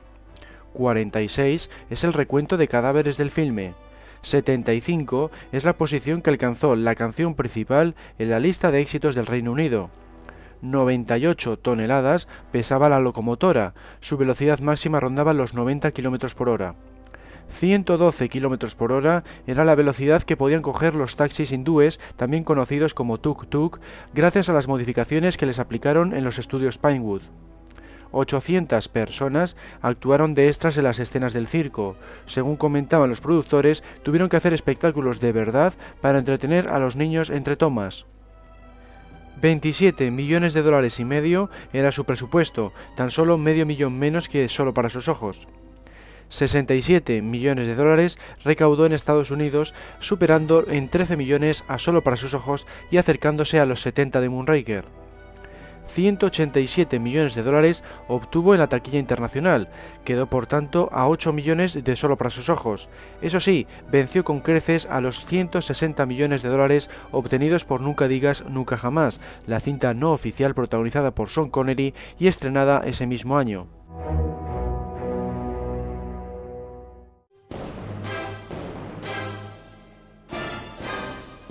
1 fue el puesto que alcanzó la canción principal de Panorama para Matar, la entrega de 1985 en la lista de éxitos de Estados Unidos, algo que solo había ocurrido con Goldfinger. Fue la última canción interpretada por el popular grupo Duran Duran antes de su disolución. 2 fue la posición que ocupó el tema de la película en la lista de éxitos del Reino Unido. Se convirtió así en el más exitoso de la serie a nivel internacional, superando incluso a Goldfinger. 4 es el número de mujeres con las que se acuesta Bond en este filme. De esta forma tiene el récord en este aspecto. Curiosamente, la única cinta que lo iguala es la no oficial Nunca digas nunca jamás. 11 fue el número de películas en las que trabajó el especialista Bob Simmons, despidiéndose en la entrega que nos ocupa. A él se deben muchas de las acrobacias y peleas de la franquicia. 14 es el número de participaciones de Lois Maswell en el papel de señorita Moneypenny, todo un récord. Panorama para matar supuso su despedida. 15 años le sacaba Roger Moore a Christopher Walken, alias Max 22 saltos en paracaídas desde un globo aerostático llegó a realizar BJ Worth para practicar el que tendría que hacer desde la Torre Eiffel en el papel de Mayday. Esta preparación le llevó varias semanas. 30 autoridades diferentes tuvieron que dar el visto bueno a que el equipo de rodaje filmara el salto en paracaídas desde la Torre Eiffel. Fue uno de los planos más complicados de la franquicia en el ámbito burocrático. 37 es el recuento de cadáveres de Panorama para Matar. 57 años era la edad de Roger Moore en esta su séptima y última película Bond. Es por tanto el actor que más veces vistió el smoking y el de mayor edad. Sean Connery, por su parte, contaba con 52 años cuando hizo Nunca digas nunca jamás dos años antes. 280 metros es la altura de la Torre Eiffel. BJ Worth fue el especialista encargado de doblar a Mayday durante su salto en paracaídas desde esa estructura. La dificultad residía en que podía darse contra sus soportes a los 120 metros. La solución pasó por usar una rampa. Se puede afirmar que es el salto en paracaídas realizado a menor altitud de toda la franquicia. 5.600 euros fue el precio de salida del perro robot en una subasta celebrada el 5 de octubre de 2012 con motivo del 50 aniversario. 30 millones de dólares era su presupuesto, dos y medio más que Octopussy, y eso que se tomaron medidas para ahorrar costes, como pintar solo uno de los laterales de la maqueta del Zeppelin a escala real. 50 millones de dólares fue su recaudación en Estados Unidos, 17 menos que la cinta anterior y la menor cifra desde Las Vieilles Mamó de 1977. 152 millones de dólares obtuvo a nivel mundial la cifra más baja desde El hombre de la pistola de oro de 1974. Ahí van algunos datos más de esta decimocuarta entrega. Christopher Walken fue el primer actor con Oscar en participar en la serie. Su interpretación de Max Thorin está muy bien considerada y no son pocos los que le toman como el mejor villano de la franquicia. Fue la primera vez que se filmó en Islandia y la primera también que aparece Bond en territorio ruso. Dolph Lundgren, conocido después por sus cintas de acción, y Alison Doddy, la chica de Indiana Jones y la última cruzada, debutaron en la pantalla grande gracias a esta entrega. El primero aparece como guardaespaldas de Gogol, mientras que la segunda encarna a Jenny Flex, una de las ayudantes de Thorin. Esta es la única película Bond en la que se menciona la famosa frase del género del espionaje Nadie abandona nunca la KGB. Es la primera vez que vemos a una villana manteniendo una relación sexual con el antagonista principal. En otras cintas, como Muere otro día, se indica que Gustav Graves se acostó con Miranda Frost, pero no se muestra. Fue la primera ocasión en la que se fabricó un videojuego de mismo título que la película y que se lanzaba al mercado al mismo tiempo que ella. Fue diseñado para Atari 2600 y 5200, con Modore 64 y ColecoVision, y permitía al jugador vivir algunas de las escenas más espectaculares de la cinta, como el incendio en el ayuntamiento. Fue la primera entrega producida por Michael G. Wilson, hasta entonces solo había ejercido de productor ejecutivo. Al mismo tiempo fue la tercera cinta que escribió y de hecho la idea de destruir Silicon Valley fue obra suya. Fue el primer título consistente en una modificación de uno de Fleming, ya que realmente no era A View to a Kill, sino From a View to a Kill.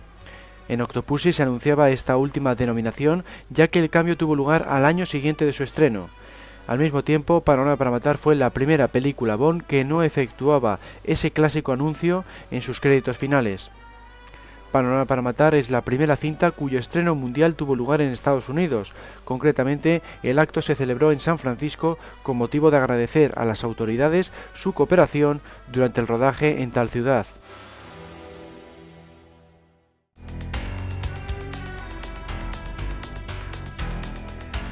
Tres días fueron necesarios para rodar la pelea de la cárcel en la base aérea rusa de alta tensión, la película de 1987. La misma cifra conllevó el descenso sobre el maletín del Chelo. 5 es la posición alcanzada por la canción principal en la lista de éxitos del Reino Unido. En Estados Unidos, sin embargo, ni siquiera llegó a aparecer en el listado correspondiente. 6 fueron las entregas en las que apareció el personaje del general Gogol, encarnado por Walter Gotell. Alta Tensión fue su último filme Bond, en el que le vemos como ministro de Asuntos Exteriores en un breve cameo debido a que estaba enfermo.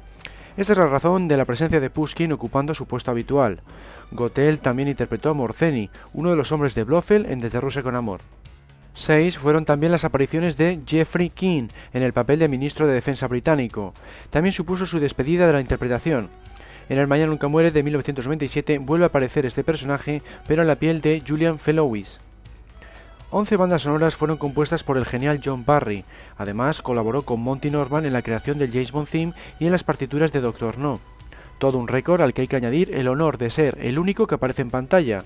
Este cameo tiene lugar durante el último concierto de Cara Milovi en la cinta que nos ocupa. 14 años habían pasado desde la última aparición del personaje de Felix Leiter, el agente de la CIA y amigo de Bond.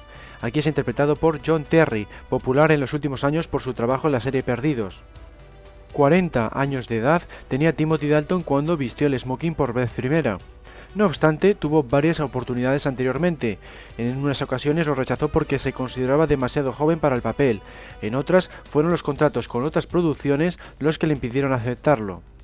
42 es el recuento de cadáveres. 450 kilos pesaba el saco de las bolsas de Cruz Roja que acababa colgado del avión en pleno vuelo. 600 dólares cobró la modelo americana Katy Stangel por uno de los carteles de la película. La imagen levantó bastante controversia en algunos lugares porque daba la impresión de que se fomentaba la violencia contra las mujeres al situar a la protagonista en el interior del famoso cañón de pistola o gun barrel. Eso sí, no fue tan problemático como el de solo para sus ojos. 40 millones de dólares fue su presupuesto, 10 más que para para matar. Se convirtió así en la más cara de la serie, superando en 9 millones al coste de Moonraker. 51 millones de dólares obtuvo su paso por los cines americanos. 191 millones de dólares fue su recaudación mundial, superando en casi 40 millones al anterior y situándose a tan solo 20 de la número 1, Moonraker. Dejando a un lado las cifras, vamos a ver los datos más curiosos de alta tensión. Koskov es el único villano principal de la serie que acaba detenido. No obstante, es de suponer que acabará fusilado por sus antiguos camaradas. En cuanto al único esbirro que acaba detenido es Nignac, del hombre de la pistola de oro. Es la primera vez que se escucha una canción diferente a la principal en los créditos finales. Titulada If There Was a Man e interpretada por The Pretenders, fue empleada en versión instrumental en las escenas románticas. Fue la última película Bond en la que se mostraba un harén de mujeres. En esta ocasión aparecen dos, uno en la mansión de Whitaker y otro mientras 007 escapa por los tejados de Tánger. Hasta la fecha, Cara es la única protagonista rubia. Es la primera vez que se muestra a Bond acudiendo a la ópera, algo que no volvería a ocurrir hasta Quantum of Solas en 2008.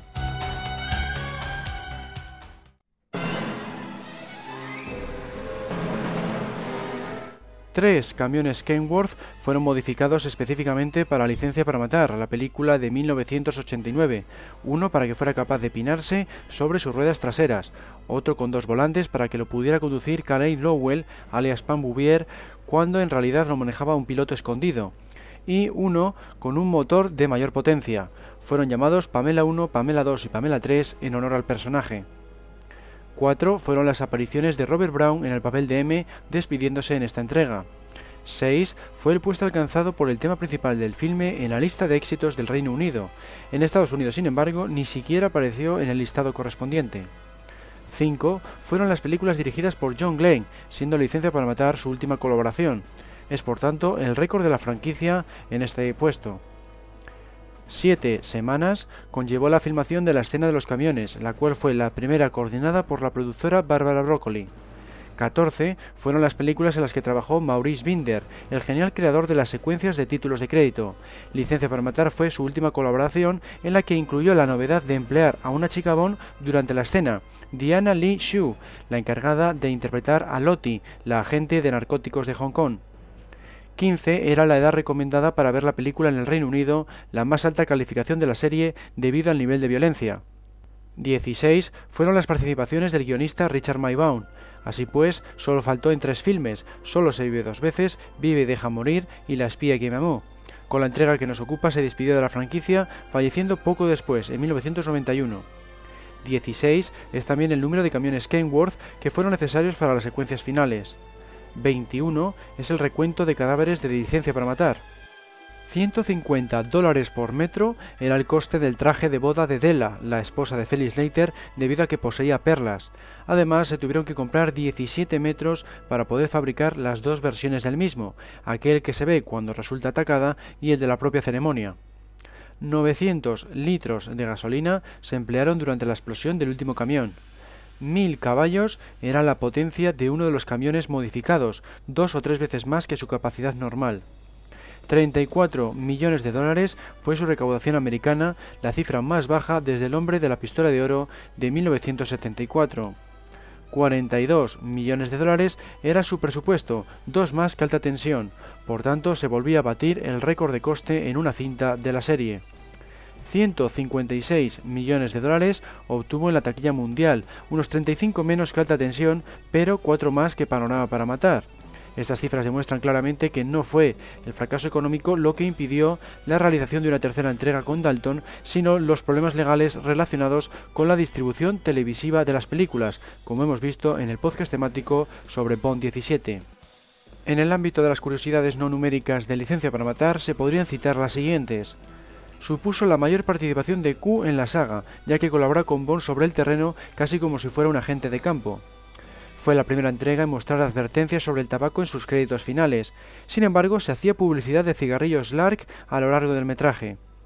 Es la única cinta en la que no se muestra el nombre de la canción o del artista en sus títulos de crédito iniciales.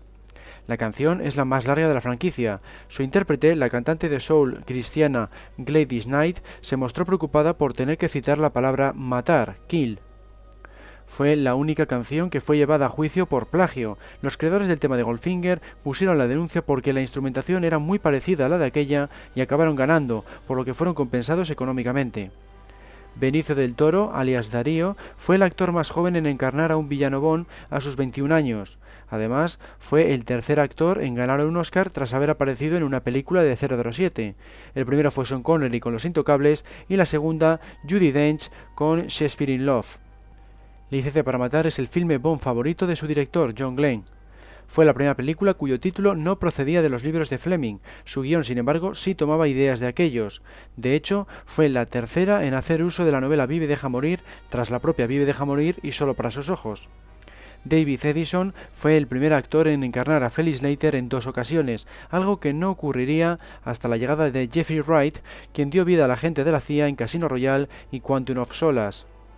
Fue la segunda película Bond en la que se mencionaba el término shit, mierda, tras haber aparecido en Vive y deja morir.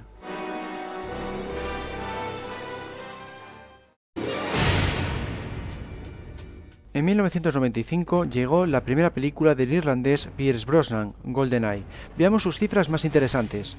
Cuatro semanas conllevó el rodaje de la persecución del tanque, Cuatro son también las escenas de acción que acabaron apareciendo en otras entregas procedente de borradores de esta película. La huida de una base subterránea nuclear y los helicópteros con motosierras se emplearon en el mundo nunca suficiente. El intento de destrucción de un satélite por parte del gobierno americano y el MI6 se vio en Muere otro día. Por último, la caída libre de Quantum of Solace también procede de uno de los borradores de GoldenEye. Diez minutos les llevaba a los miembros del equipo caminar a lo largo de la pasarela de la antena desde la periferia hasta el centro. Es así la estructura más grande en que se ha rodado la serie. Se trataba del radiotelescopio de Arecibo, ubicado en Puerto Rico. 10 es también la posición que alcanzó el tema principal en la lista de éxitos del Reino Unido. En Estados Unidos, por el contrario, no apareció ni siquiera entre las 100 primeras canciones. 41 años de edad tenía el irlandés Pierre Rosan en este debut. 57 es el recuento de cadáveres de GoldenEye. 220 metros fue la altitud desde la que saltó el especialista Wayne Michaels. Así pues, obtuvo el récord Guinness al salto de mayor altitud desde una estructura fija. Según comentaba el propio Michaels, era muy arriesgado porque el viento podía hacer que se golpeara contra el muro de la presa o que se enrollara la cuerda, lo que le podía herir seriamente. 80.000 dólares fue el coste de la reparación del Ferrari tras colisionar con el Aston Martin durante la carrera. 182.000 euros fue el precio alcanzado por el Aston Martin DB5 cuando se vendió en una subasta en 2001, seis años después de su estreno. 15 millones de dólares era el precio del yate empleado por Senia en Montecarlo. Pertenecía a un magnate finlandés. 60 millones de dólares era el presupuesto total de GoldenEye, era por tanto la más cara, ya que superaba en 18 millones al coste de licencia para matar. 106 millones de dólares fue su recaudación en Estados Unidos, batiendo el récord de 70 millones establecido por Moonraker en 1979. 240 millones de dólares obtuvo BMW en reservas del coche que conduce Bond en la película. De esta forma fue el contrato más exitoso de la historia del cine porque el acuerdo les costó solo 3 millones. 356 millones de dólares obtuvo en la taquilla mundial, otro récord dentro de la franquicia.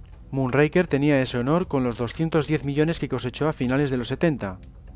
Seguimos ahora con los datos no numéricos de GoldenEye. Fue la primera vez que se escuchaba una canción compuesta e interpretada por el creador de la banda sonora. Es la voz del compositor Eric Serra la que se oye en el tema de los créditos finales titulado The Experience of Love.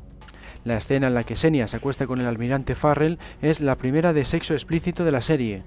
El periodo de seis años y medio entre Licencia para Matar y la cinta que nos ocupa es el más largo de la franquicia.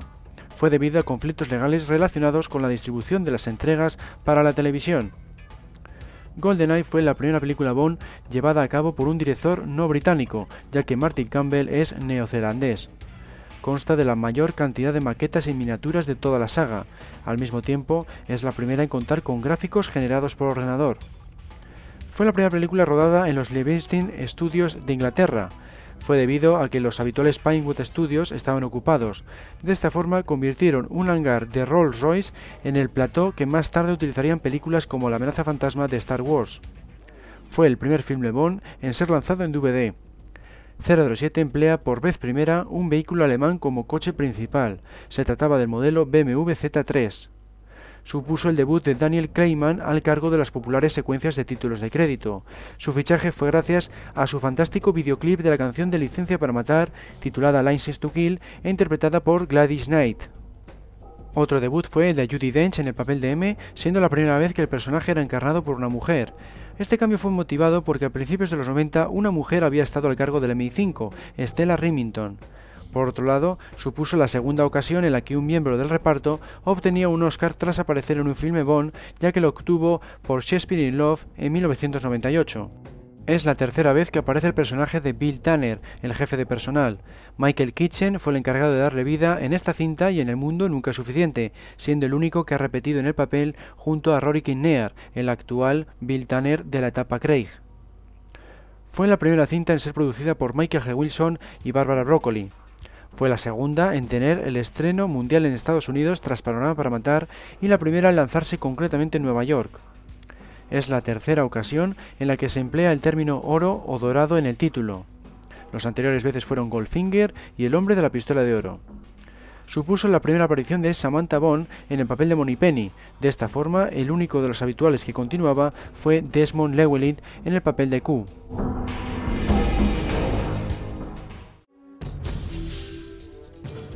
En 1997 se estrenó El Mañana Nunca Muere, la película que celebraba el 35 aniversario de la franquicia.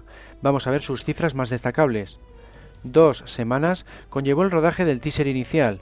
Esta cifra tan considerable fue debida a que no había suficiente nieve en el lugar de rodaje, los Pirineos franceses, así que los productores se vieron obligados a transportarla mediante camiones. Tres días transcurrieron antes de que Anthony Hawkins, contratado para interpretar a Elliot Carver, abandonara la producción porque la veía demasiado caótica y no había un guion de rodaje completo. Siete guionistas participaron en la escritura del guion. No obstante, fue Bruce Feinstein quien le empezó y le terminó, de modo que fue el único que acabó en los créditos. Siete era también el número de plantas de altura que tenía el muro construido para la escena en la que Bonnie y se lanzan agarrados al cartel. De esta forma se pudo realizar con los propios actores en vez de hacer uso de especialistas o de efectos generados por ordenador. 9 metros es la altura a la que se colgaron Pierce Brosnan y Michelle Yeoh durante el mencionado descenso del cartel. 10 días conllevó la filmación de las escenas del aparcamiento. 11 es la posición alcanzada por el tema principal de Sheryl Crow en la lista de éxitos del Reino Unido. En Estados Unidos, extrañamente, ni siquiera llegó a aparecer en el listado de las 100 más populares. 15 BMWs de los 17 disponibles quedaron destrozados durante el rodaje. 20 segundos es el tiempo que le dieron a Cot Otto durante el casting para que explicara por qué debían escogerle a él para el papel del esbirro Stamper. Su respuesta fue, soy grande, soy malo y soy alemán. De esta forma empleó solo 5 segundos y curiosamente acabó consiguiendo el papel. 43 grados centígrados era la temperatura que tuvo que soportar el equipo durante la filmación en Bangkok, Tailandia. 48 metros era la longitud del barco invisible real Sea Shadow en la que se basaron los guionistas. Creado a principios de los 80, fue finalmente descartado por el ejército americano, de modo que nunca se ha llegado a emplear. Su forma es muy parecida al del vehículo que aparece en pantalla. 54 es el recuento de cadáveres del Mañana Nunca Muere. 58 metros era la distancia a la que era capaz de lanzar una carta Ricky Jay, el encargado de dar vida a Henry Gupta. La razón está en que no era actor sino mago, y esa era una de sus especialidades. La carta voló a 140 km por hora y le otorgó el récord Guinness, aunque en la actualidad ha sido superado con una distancia de 66 metros. Los guionistas habían incluido un par de escenas en las que Gupta utilizaba las cartas como arma, pero se acabó descartando la idea, quedando relegadas al apartado de escenas eliminadas del DVD. 80 saltos en paracaídas, llegó a realizar el especialista BJ Worth para grabar la secuencia en la que Bond se lanza en busca del barco hundido, una cifra muy notable pero que no supera los 88 que efectuó para el teaser de Moonraker. 119 minutos es la duración de esta cinta. De esta forma es la única, junto a Diamantes para la Eternidad y Quantum of Solas, que se sitúa por debajo de las dos horas. 500 extras aparecen en la secuencia de la fiesta de Carver. 100 millones de dólares obtuvo la película en concepto de publicidad. Es la primera de la historia que cubrió la totalidad de su presupuesto únicamente con la colocación de productos en pantalla, el llamado Product Placement. 110 millones de dólares fue el coste final de esta entrega, casi el doble que GoldenEye y en consecuencia fue la más cara de la serie hasta ese momento. 125 millones de dólares obtuvo en la taquilla americana, unos 21 más que la cinta anterior, lo que suponía un nuevo récord dentro de la franquicia. 339 millones de dólares recaudó en los cines de todo el mundo, unos 17 menos que GoldenEye. El descenso pudo haber sido debido a que se estrenó en la misma semana que Titanic, la película que batió todos los récords de taquilla existentes. Dejamos ahora las cifras para seguir con los datos más curiosos. Las ventas de la nueva pistola de Bond, la Walter P99, se dispararon como nunca antes tras el estreno de la película. El BMW que aparece en esta entrega es el primero de la serie de los modificados por Q que posee cuatro puertas. Es la primera película Bond presentada con el crédito Albert R. Broccolis Eon Productions. Esto fue debido a que el productor falleció en 1996. Bond se relaciona con una antigua novia, algo que nunca antes se había visto en la franquicia. También resulta novedoso el hecho de que esté casada con el villano. La edición en DVD del Mañana Nunca Muere es la única de la serie que permite ver la película escuchando solo la banda sonora, una opción de la que se prescindió en las siguientes cintas, aunque la música también estaba compuesta por David Arnold. Es la única película Bond de Brosnan que no alcanzó el número uno en su estreno en la taquilla americana debido a que llegó en la misma semana que Titanic. Curiosamente ambas cintas se rodaron en el mismo tanque de agua con apenas días de diferencia.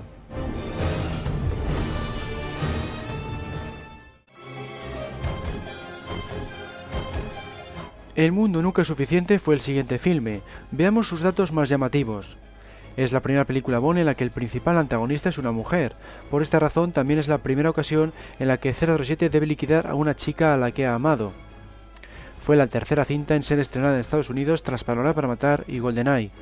Aunque es la primera vez que vemos a M secuestrada, ya había ocurrido en la novela Coronel Sun, lo mismo se puede decir de la localidad de Baku.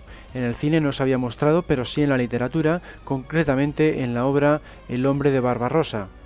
Fue la primera entrega en emplear el sistema de sonido Dolby Digital X 6.1. También fue la primera en ser coproducida y distribuida por la Metro Goldwyn Mayer en vez del habitual United Artists. La razón está en que esta última pasó a formar parte de aquella. Es la segunda vez que Bond viaja a Estambul. La primera ocasión tuvo lugar en Desde con Amor. El equipo trabajó en los estudios Pinewood, algo que no se hacía desde alta tensión.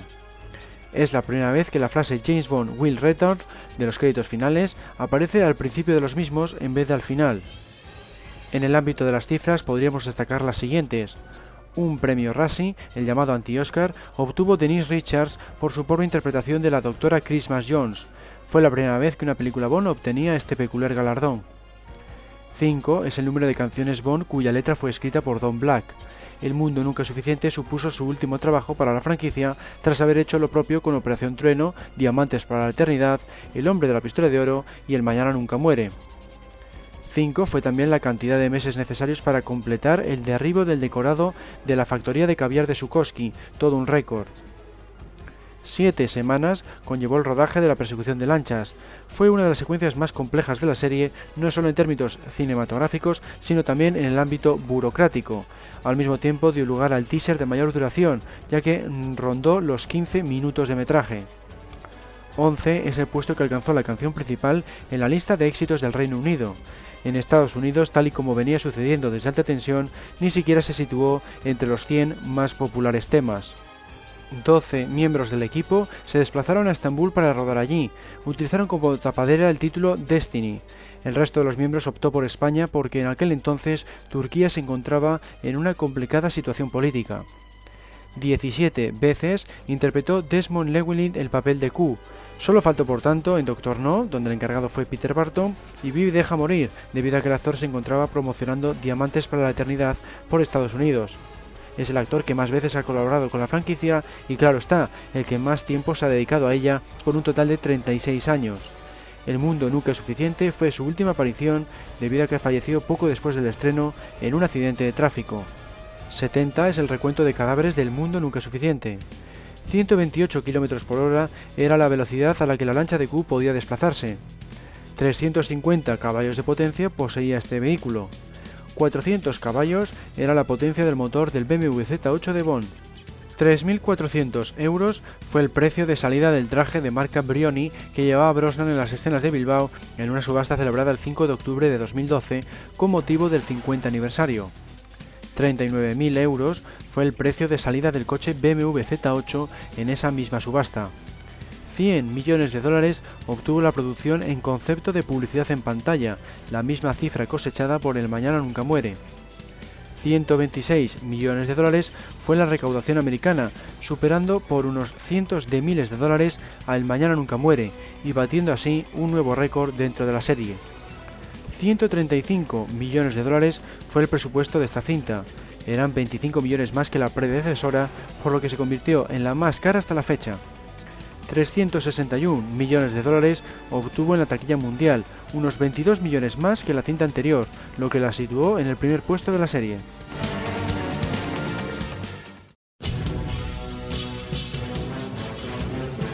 Le toca el turno a Muere otro día, cuyo estreno tuvo lugar en 2002. Es la primera vez que el villano es de nacionalidad coreana y la segunda en que su esbirro Zhao es de ese país. El primero fue Oddjob, visto en Goldfinger. Madonna es la cantante del tema principal y también Verity, la antigua profesora de esgrima de Bond. Es la primera ocasión en que la cantante aparece como un personaje. Lo más parecido a esto tuvo lugar con Shena Easton, que llegó a aparecer en la secuencia de títulos de crédito de Solo para sus ojos, siendo la cantante de la cinta. La revista que Le cuando regresa a Londres en avión se distribuyó gratuitamente entre los pasajeros de esa línea aérea. Es la única vez en que un producto creado para ser empleado por un personaje acaba siendo usado en la realidad. Halle Berry se convirtió en la primera chica Bond en poseer un Oscar.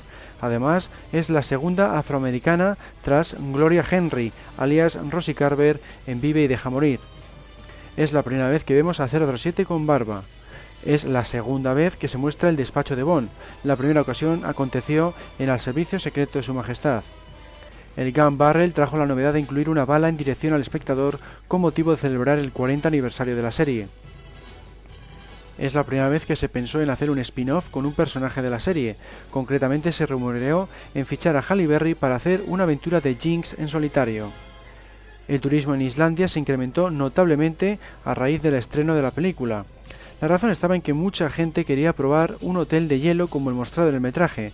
Sin embargo, no existen edificios así en ese país porque no hace el frío suficiente como para construirlos. Se encuentran en otros lugares como por ejemplo en Suecia. Es la primera vez que Bond conduce un Aston Martin desde alta tensión. Curiosamente, en aquella también se deslizaba por un lago helado.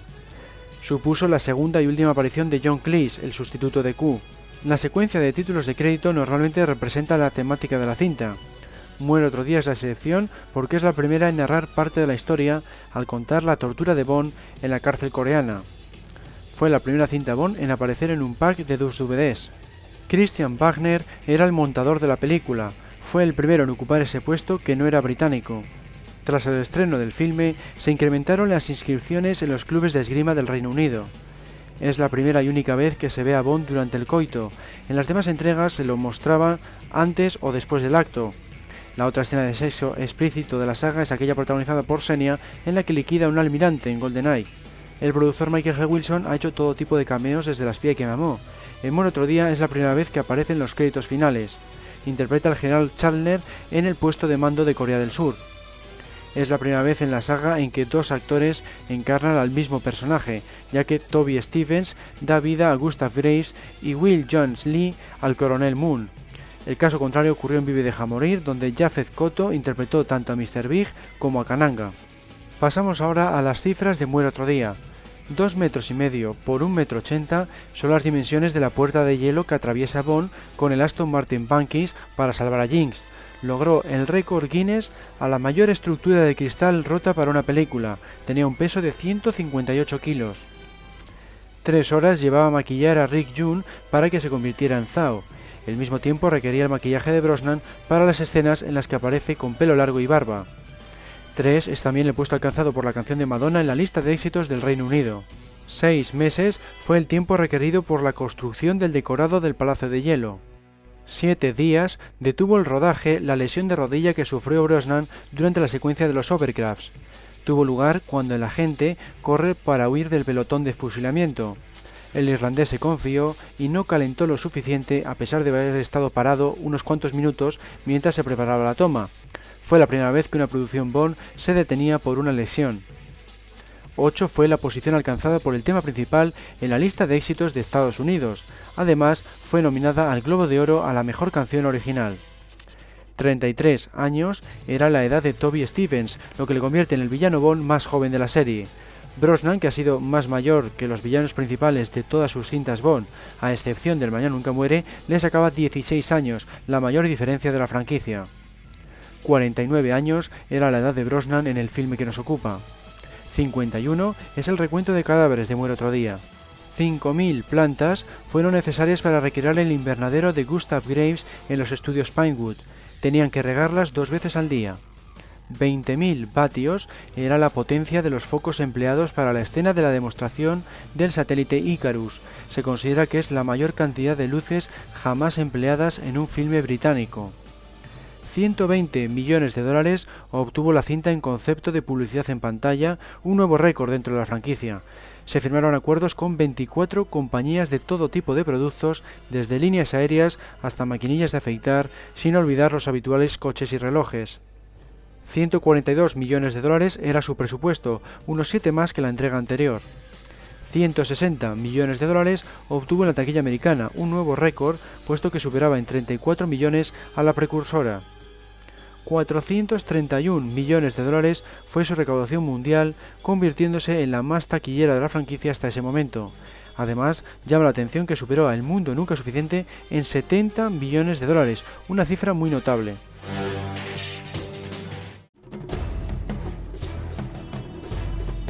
Daniel Craig debutó en Casino Royale en el año 2006.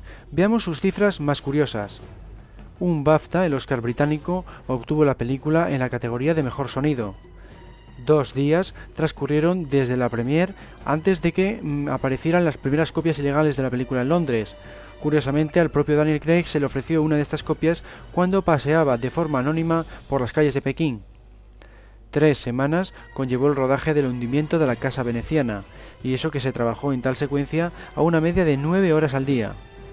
3 es también el número de coches Aston Martin DBS que acabaron destrozados en la misma mañana durante el rodaje de la secuencia en la que vuelca. Cada uno costaba unos 240.000 euros. Tres aeropuertos de tres países diferentes fueron empleados para la secuencia del aeropuerto de Miami. Uno estaba en las Bahamas, otro en Inglaterra y otro en la República Checa. 5 metros era la profundidad a la que podía ser sumergido el decorado del interior de la casa veneciana. La escena requirió que se ampliara la capacidad del tanque de agua de Pinewood Studios. 5 es también el puesto que ocupa Casino Royale en la categoría de las películas Bond financieramente más exitosas teniendo en cuenta la inflación.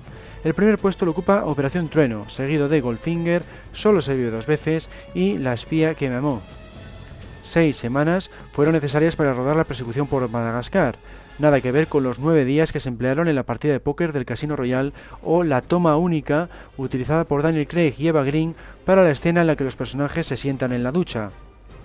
Siete vueltas de campana llegó a dar el Aston Martin, obteniendo así un nuevo récord Guinness para la serie en la categoría de vueltas de campana por medio de cañón de aire y es que le resultó imposible lograr la acrobacia únicamente con el uso de una rampa, porque los Aston Martin estaban diseñados para que no ocurriera. 7 es también el puesto alcanzado por la canción principal en la lista de éxitos del Reino Unido. 9 son las nominaciones a los premios BAFTA que obtuvo esta entrega. Se convirtió así en el filme Bond más galardonado en esta ceremonia. Por detrás se situaban GoldenEye y La espía que me amó con dos categorías. 22 es el puesto que alcanzó la frase Mi nombre es Bond, James Bond, en la lista de las líneas más memorables del cine aparecida en 2005. 22 es también el recuento de cadáveres de Casino Royale. 38 años era la edad de Daniel Craig en este debut, de esta forma es el primero en ser más joven que la propia franquicia. 79 fue la posición que ocupó la canción de la película en la lista de éxitos de Estados Unidos. 90 toneladas pesaba el tanque de agua utilizado para la maqueta de la casa veneciana. Un ordenador controlaba las válvulas hidráulicas necesarias para conseguir el efecto del hundimiento. 144 minutos es la duración de Casino Royale, por lo que es la más larga tras al Servicio Secreto de Su Majestad de 1969. 3.400 euros fue el precio de salida del collar argelino de Vesper en una subasta celebrada el 5 de octubre de 2012 con motivo del 50 aniversario. 5.600 euros fue el precio de salida del bañador azul de Bonn en esta misma subasta. 5.600 euros también fue el precio de salida del maletín de fichas de casino en esa misma subasta. 100.000 copias de la película fueron vendidas en su versión Blu-ray, lo que la convierte en el título más exitoso de ese formato hasta la fecha. Curiosamente, Roger Moore quedó tan impresionado con la cinta que se la compró, pero en el formato DVD. 102 millones de dólares era el presupuesto de Casino Royale. Costó por tanto 40 millones menos que Muere otro día y se establece como la más barata desde GoldenEye. 167 millones de dólares obtuvo en la taquilla de Estados Unidos, 7 más que Muere otro día. 596 millones de dólares recaudó en los cines de todo el mundo, lo que batió un nuevo récord dentro de la serie. Superó a la anterior entrega en ni más ni menos que en 165 millones. Otros datos de Casino Royale son los siguientes. Daniel Craig fue el primer actor Bond nominado al BAFTA por su trabajo en esta entrega. Es la primera vez que el Gun Barrel no aparece al inicio del metraje. Es la segunda ocasión en la que 007 viaja a las Bahamas, la otra vez tuvo lugar en Operación Trueno. Sin embargo, los equipos de rodaje utilizaron sus cristalinas aguas para muchas de las escenas submarinas de la franquicia, como por ejemplo el funeral marítimo de Bond en Solo se vive dos veces o el submarino de El mundo nunca es suficiente. Es la segunda vez que se muestra la casa de M tras haberse visto en el servicio secreto de su majestad. Los alquileres de la película Layer Cake aumentaron notablemente cuando se anunció que Daniel Craig, su protagonista, iba a ser el nuevo James Bond, la cinta posee una frase muy bondiana al final cuando su personaje dice, mi nombre, si sabes eso, eres más listo que yo. Es la primera vez desde Doctor No en que la secuencia de títulos de crédito no muestra siluetas femeninas. You Know My Name, la canción de la película, es la primera en no poseer el título del filme desde Octopussy, cuya denominación era All Time High. Al mismo tiempo, no había habido un cantante masculino desde Alta Tensión de 1987 y no se había empleado un tema rockero desde Vive y Deja Morir de 1973. Es la primera vez que se incluye una secuencia en blanco y negro. La señorita Penny no aparece algo inédito. Tampoco está Q, lo que no sucedía desde Vive y Deja Morir de 1973. James Bond es rubio por primera vez. La secuencia de títulos de crédito posee animaciones, algo que no ocurría desde Doctor No de 1962. Al aparecer el museo Body Walls, se puede decir que es la primera cinta Bond en la que aparecen cadáveres auténticos en pantalla. Es la primera cinta Bond en estrenarse en China, ya que superó su comité de censura. Hasta entonces los habitantes de este país solo podían haber disfrutado del personaje por medio de ediciones ilegales. Después de alta tensión no se había vuelto a emplear un título Fleming las autoridades venecianas permitieron que el yate de Bond pasara por el Gran Canal, algo que no ocurría desde hacía siglos. Como ya había sucedido con el BMW Z3 de GoldenEye, el Ford Mondeo era en realidad un prototipo, estaba hecho a mano y no pasó a producirse hasta el segundo cuarto de 2007, varios meses después del estreno de la cinta. Primer filme Bond en emitir videopodcast sobre el rodaje durante la producción. La canción principal no se incluyó en el disco de la banda sonora, algo que nunca había ocurrido en la saga. Además, Chris Cornell fue el primer cantante masculino americano de un tema Bond. Es la primera vez que aparece un Aston Martin con el volante en el lado derecho, cuando tradicionalmente, al ser un coche británico, lo tenía en el otro lateral. Diana Harford, que interpreta a la jugadora de cartas número 3 en esta entrega, apareció en el Kiss Kiss Club de Operación Trueno de 1965, llegando a decir tres frases en aquella secuencia con Sean Connery habían transcurrido 41 años, siendo el mayor periodo de tiempo entre una aparición y otra. Algo parecido ocurrió con Chai Ching. La actriz que da vida en Casino Royale a Madame Wu, otra de las jugadoras, interpretó a Ling, la chica del teaser de Solo se vive dos veces en 1967, es decir, 39 años antes. Es la primera vez en la franquicia que Bond acaba la película solo y sin la chica protagonista con él. Es la primera vez que Bond técnicamente llega a morir, ya que la máquina de monitorización indica que su corazón ha dejado de latir unos segundos antes de que Vesper le reanime.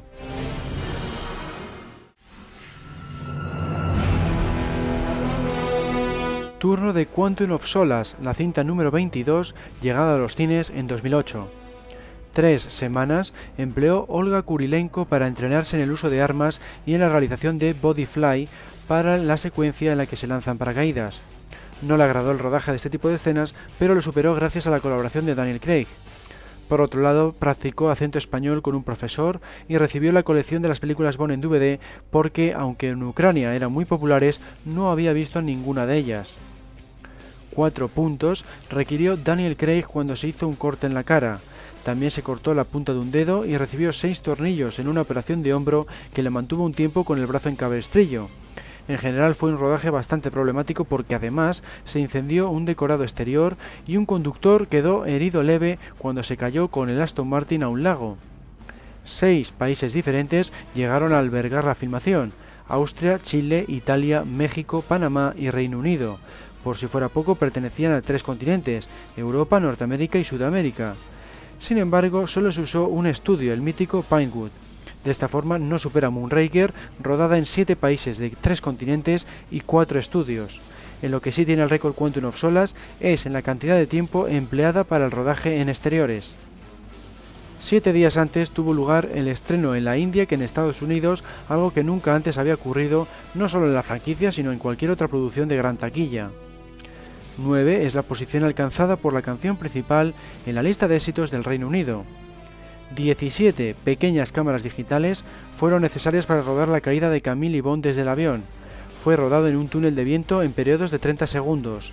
Los actores usaron lentes de contacto para poder tener los ojos abiertos. Las dimensiones del habitáculo eran de 5 metros de diámetro por 8 de altura y podía simular la velocidad de una caída libre, es decir, unos 274 km por hora.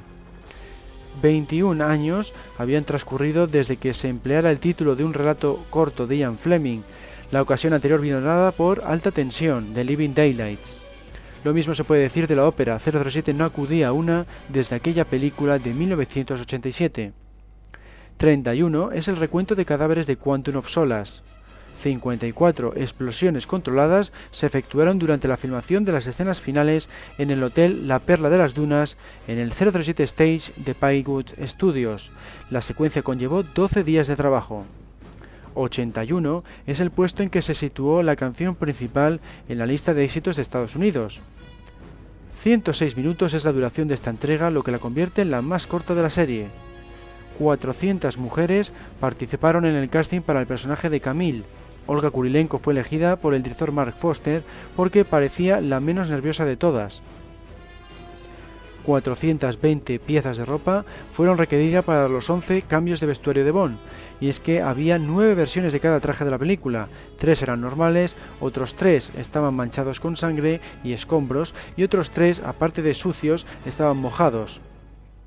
Mil botellas de agua fría consumía el equipo cada día durante el rodaje en Panamá debido al calor y la humedad de la zona. 1.500 chicas aspiraron al papel del agente Fields. El personaje recayó finalmente en Gemma Arterton. Es la sexta pelirroja de la serie tras la aparición de Rosa Clef en Rusia con Amor, Fiona Volpe en Operación Trueno, Helga Brandt en Solo se vive dos veces, Tiffany Case en Diamantes para la Eternidad y Natalia Simionova en GoldenEye.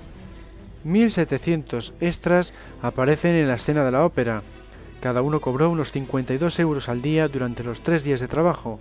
Luego se emplearon gráficos de ordenador para pasar a ser 7.000 personas. 200.000 balas de fogueo fueron usadas durante el entrenamiento, las pruebas y la filmación. 250.000 euros es la cifra aproximada que pagó un fan de la saga por el Aston Martin DBS que cayó a un lago italiano durante el rodaje de la persecución inicial. Lo más sorprendente es que este vehículo completamente nuevo tiene un precio de unos 150.000 euros.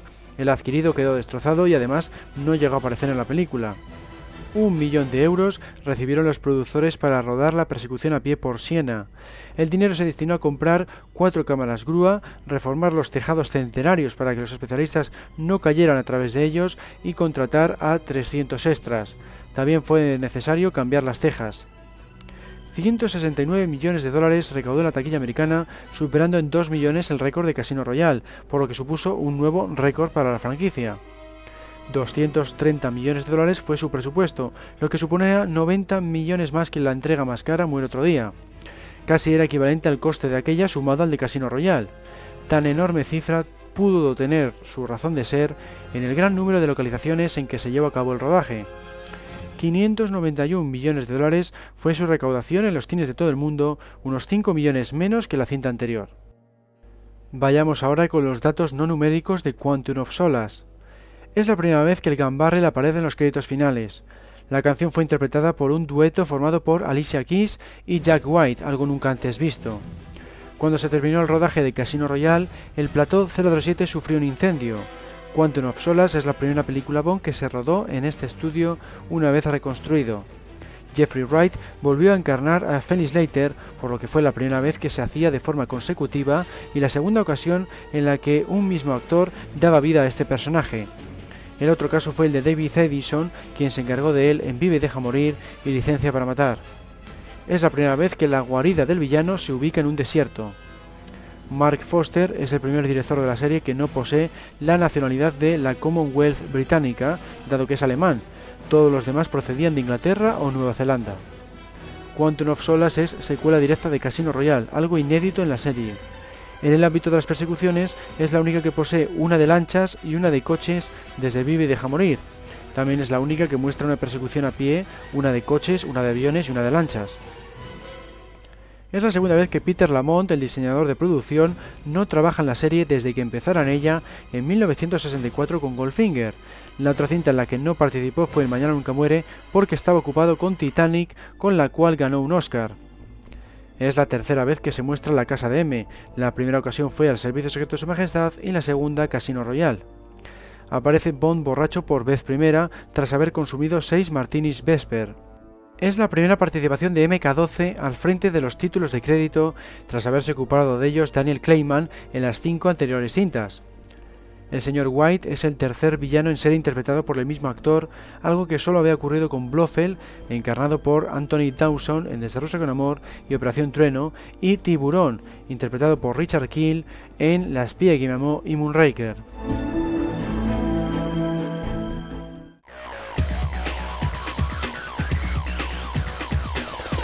Llegamos al final de este recorrido por los datos y cifras más interesantes de la franquicia. Espero que os haya resultado tan interesante como los anteriores. Estos los podéis escuchar en streaming o descargarlos desde el menú superior Media Audio Podcast temático de archivo007.com. Espero que sigáis visitando nuestra página y que os paséis por nuestro foro ubicado en www.archivo007.com barra foros. También nos podéis encontrar en Facebook, Twitter y Google ⁇ Un saludo a todos y hasta la próxima.